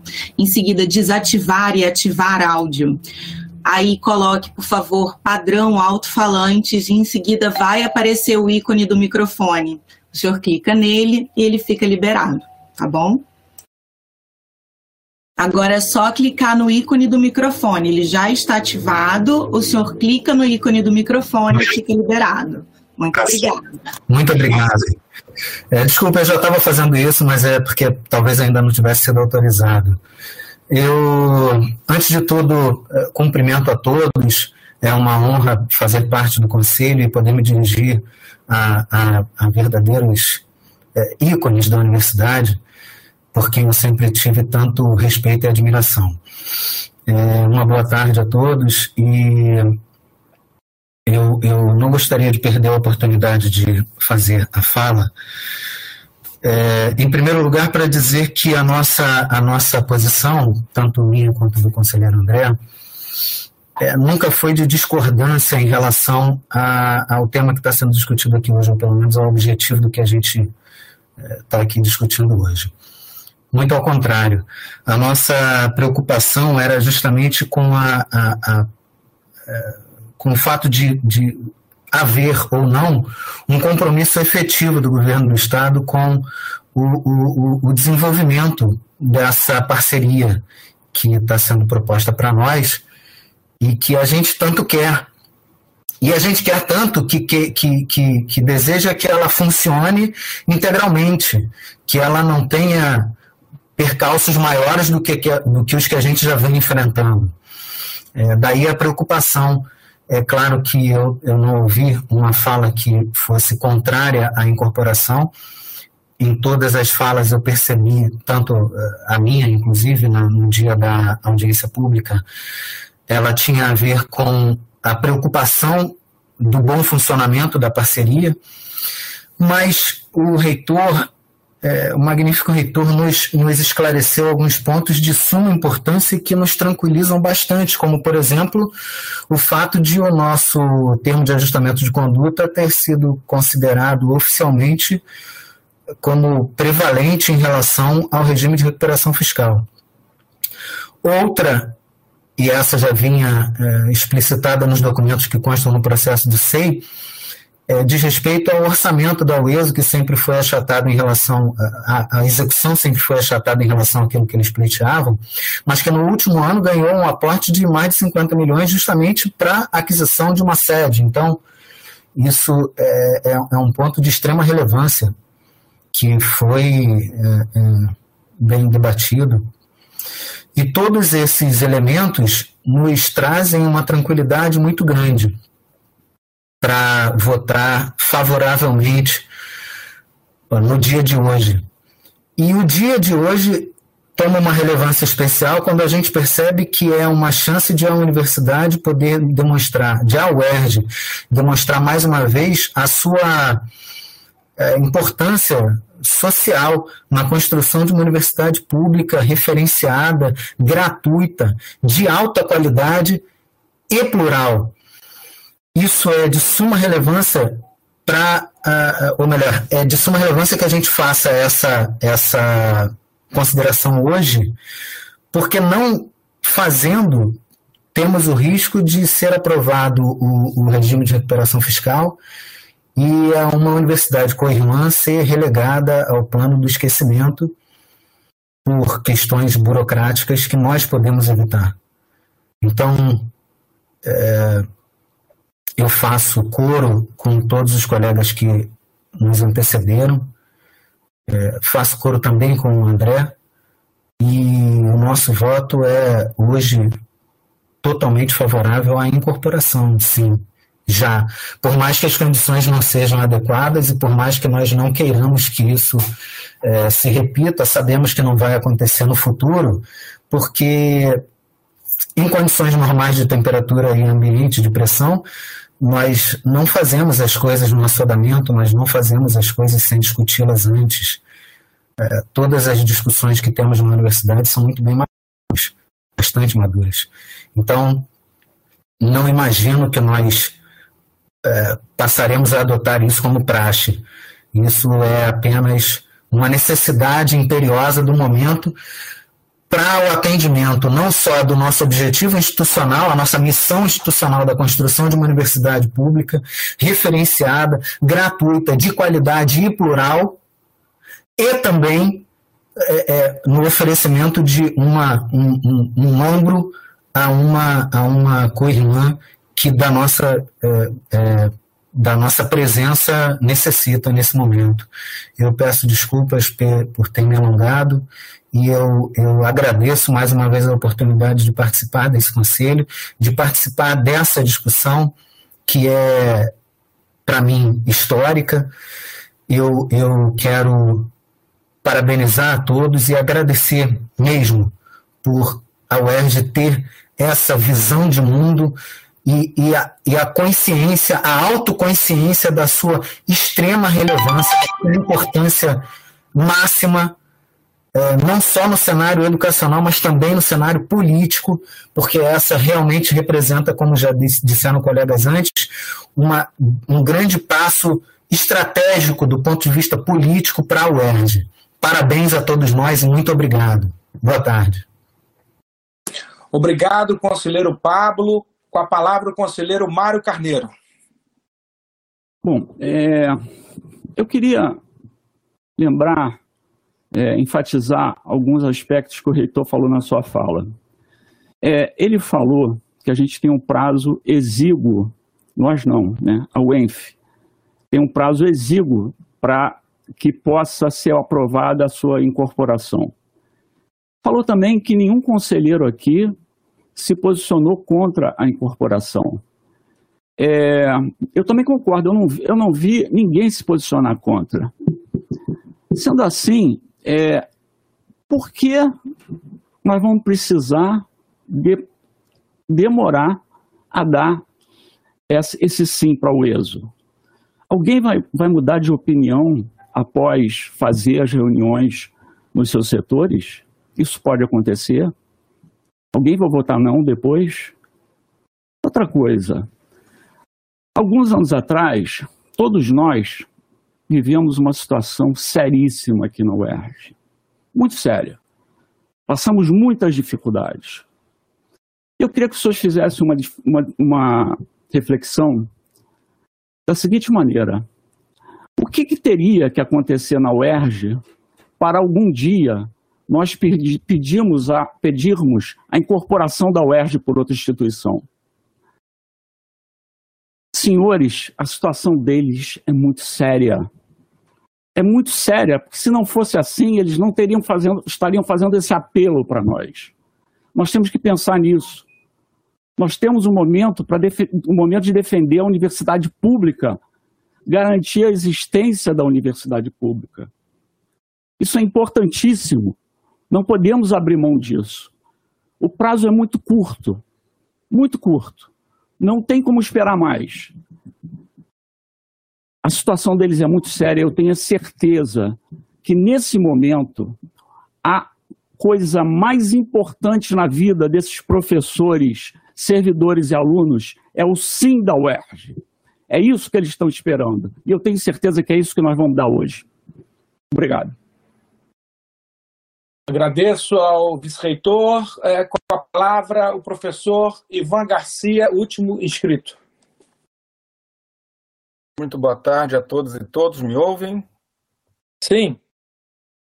É, eu gostaria de é, aproveitar, então, esse encerramento das falas para tentar fazer aqui uma síntese e destacar alguns pontos para os nobres conselheiros. É, o primeiro deles é de que acho que ficou claro para todas e todos que a incorporação trata-se de um processo. E as preocupações levantadas, por mais que legítimas, me parecem infundadas ou imotivadas. E nós não podemos nos deixar confundir. O que há de se decidir hoje é uma decisão política, em virtude do contexto, no cenário político, tanto da Alerj quanto do governo do Estado, e o papel é, que a educação há de cumprir na peça orçamentária e no plano de recuperação fiscal. É uma decisão política institucional, com o ganho, inclusive, é, institucional da nossa UERJ de podermos instalar um ponto avançado na região e na zona oeste da cidade, e a política acadêmica, uma vez que nós, como ficou bastante claro, temos muito a ganhar nesta incorporação, porque estenderemos, em termos acadêmicos, os cursos para a área é, de tecnólogos. É, me parece que, por isso mesmo, os dados que já foram passados pelo brilhante relatório da conselheira Cátia Antônia, assim como as informações trazidas pelo reitor, nos permitem já tomar essa decisão de forma madura. Esta é a tarefa de hoje. A tarefa de depois, e vejam, como processo lógico, uma necessariamente sucede à outra, uma necessariamente deve anteceder a outra, a tarefa de depois prescinde da decisão de incorporação. E aí sim nós poderemos tratar da incorporação normativa, que vai ser discutida no âmbito da CPLN, da qual faço parte, da integração acadêmica, que vai ser discutida também na sua comissão permanente e no SESEP, da integração orçamentária, também na sua comissão permanente do consumo, e da estruturação. Pedir para antecipar uma estratégia de resgatar um mobiliário, né, ou, ou de resgatar um imóvel para a, a, a, né, exigir isso da reitoria, antes mesmo de, de aprovar que a UERJ receberá esse pleito, não faz nem sentido lógico. É claro que, a partir de então, essa estruturação há de ser planejada. Né? E mesmo o trabalho político, amigos. Conselheiros, o governador, seus secretários não se manifestaram de forma inequívoca, não deram garantias por uma única razão, porque nunca tiveram interesse na UESO, na UERJ e na educação. E não hão de se manifestar senão no sentido duvidoso. A tarefa me parece que é nossa. A decisão é nossa. Então vamos tomá-la. Muito obrigado a todos.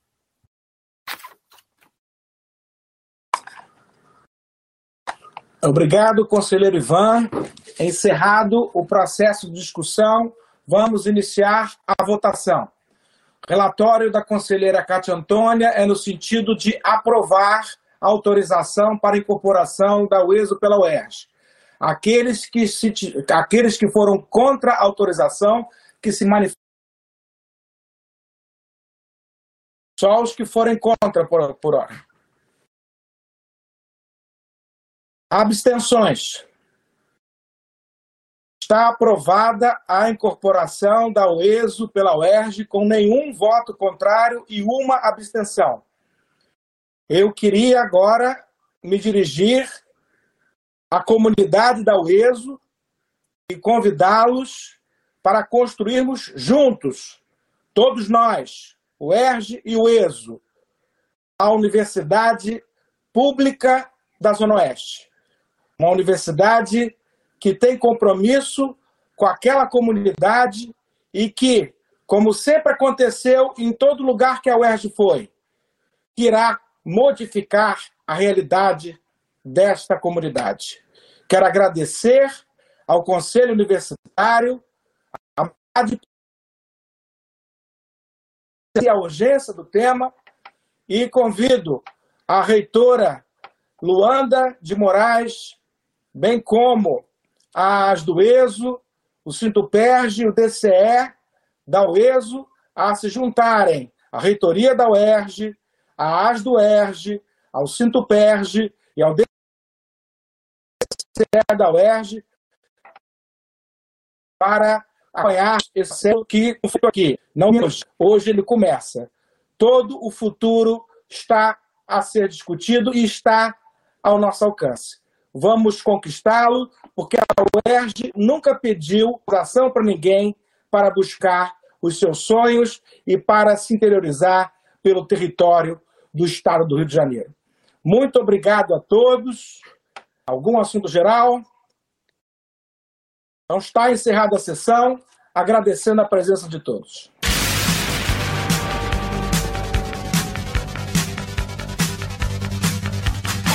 Você ouviu na Rádio Erge mais uma sessão do Conselho Universitário, direto do auditório 73 da UERJ.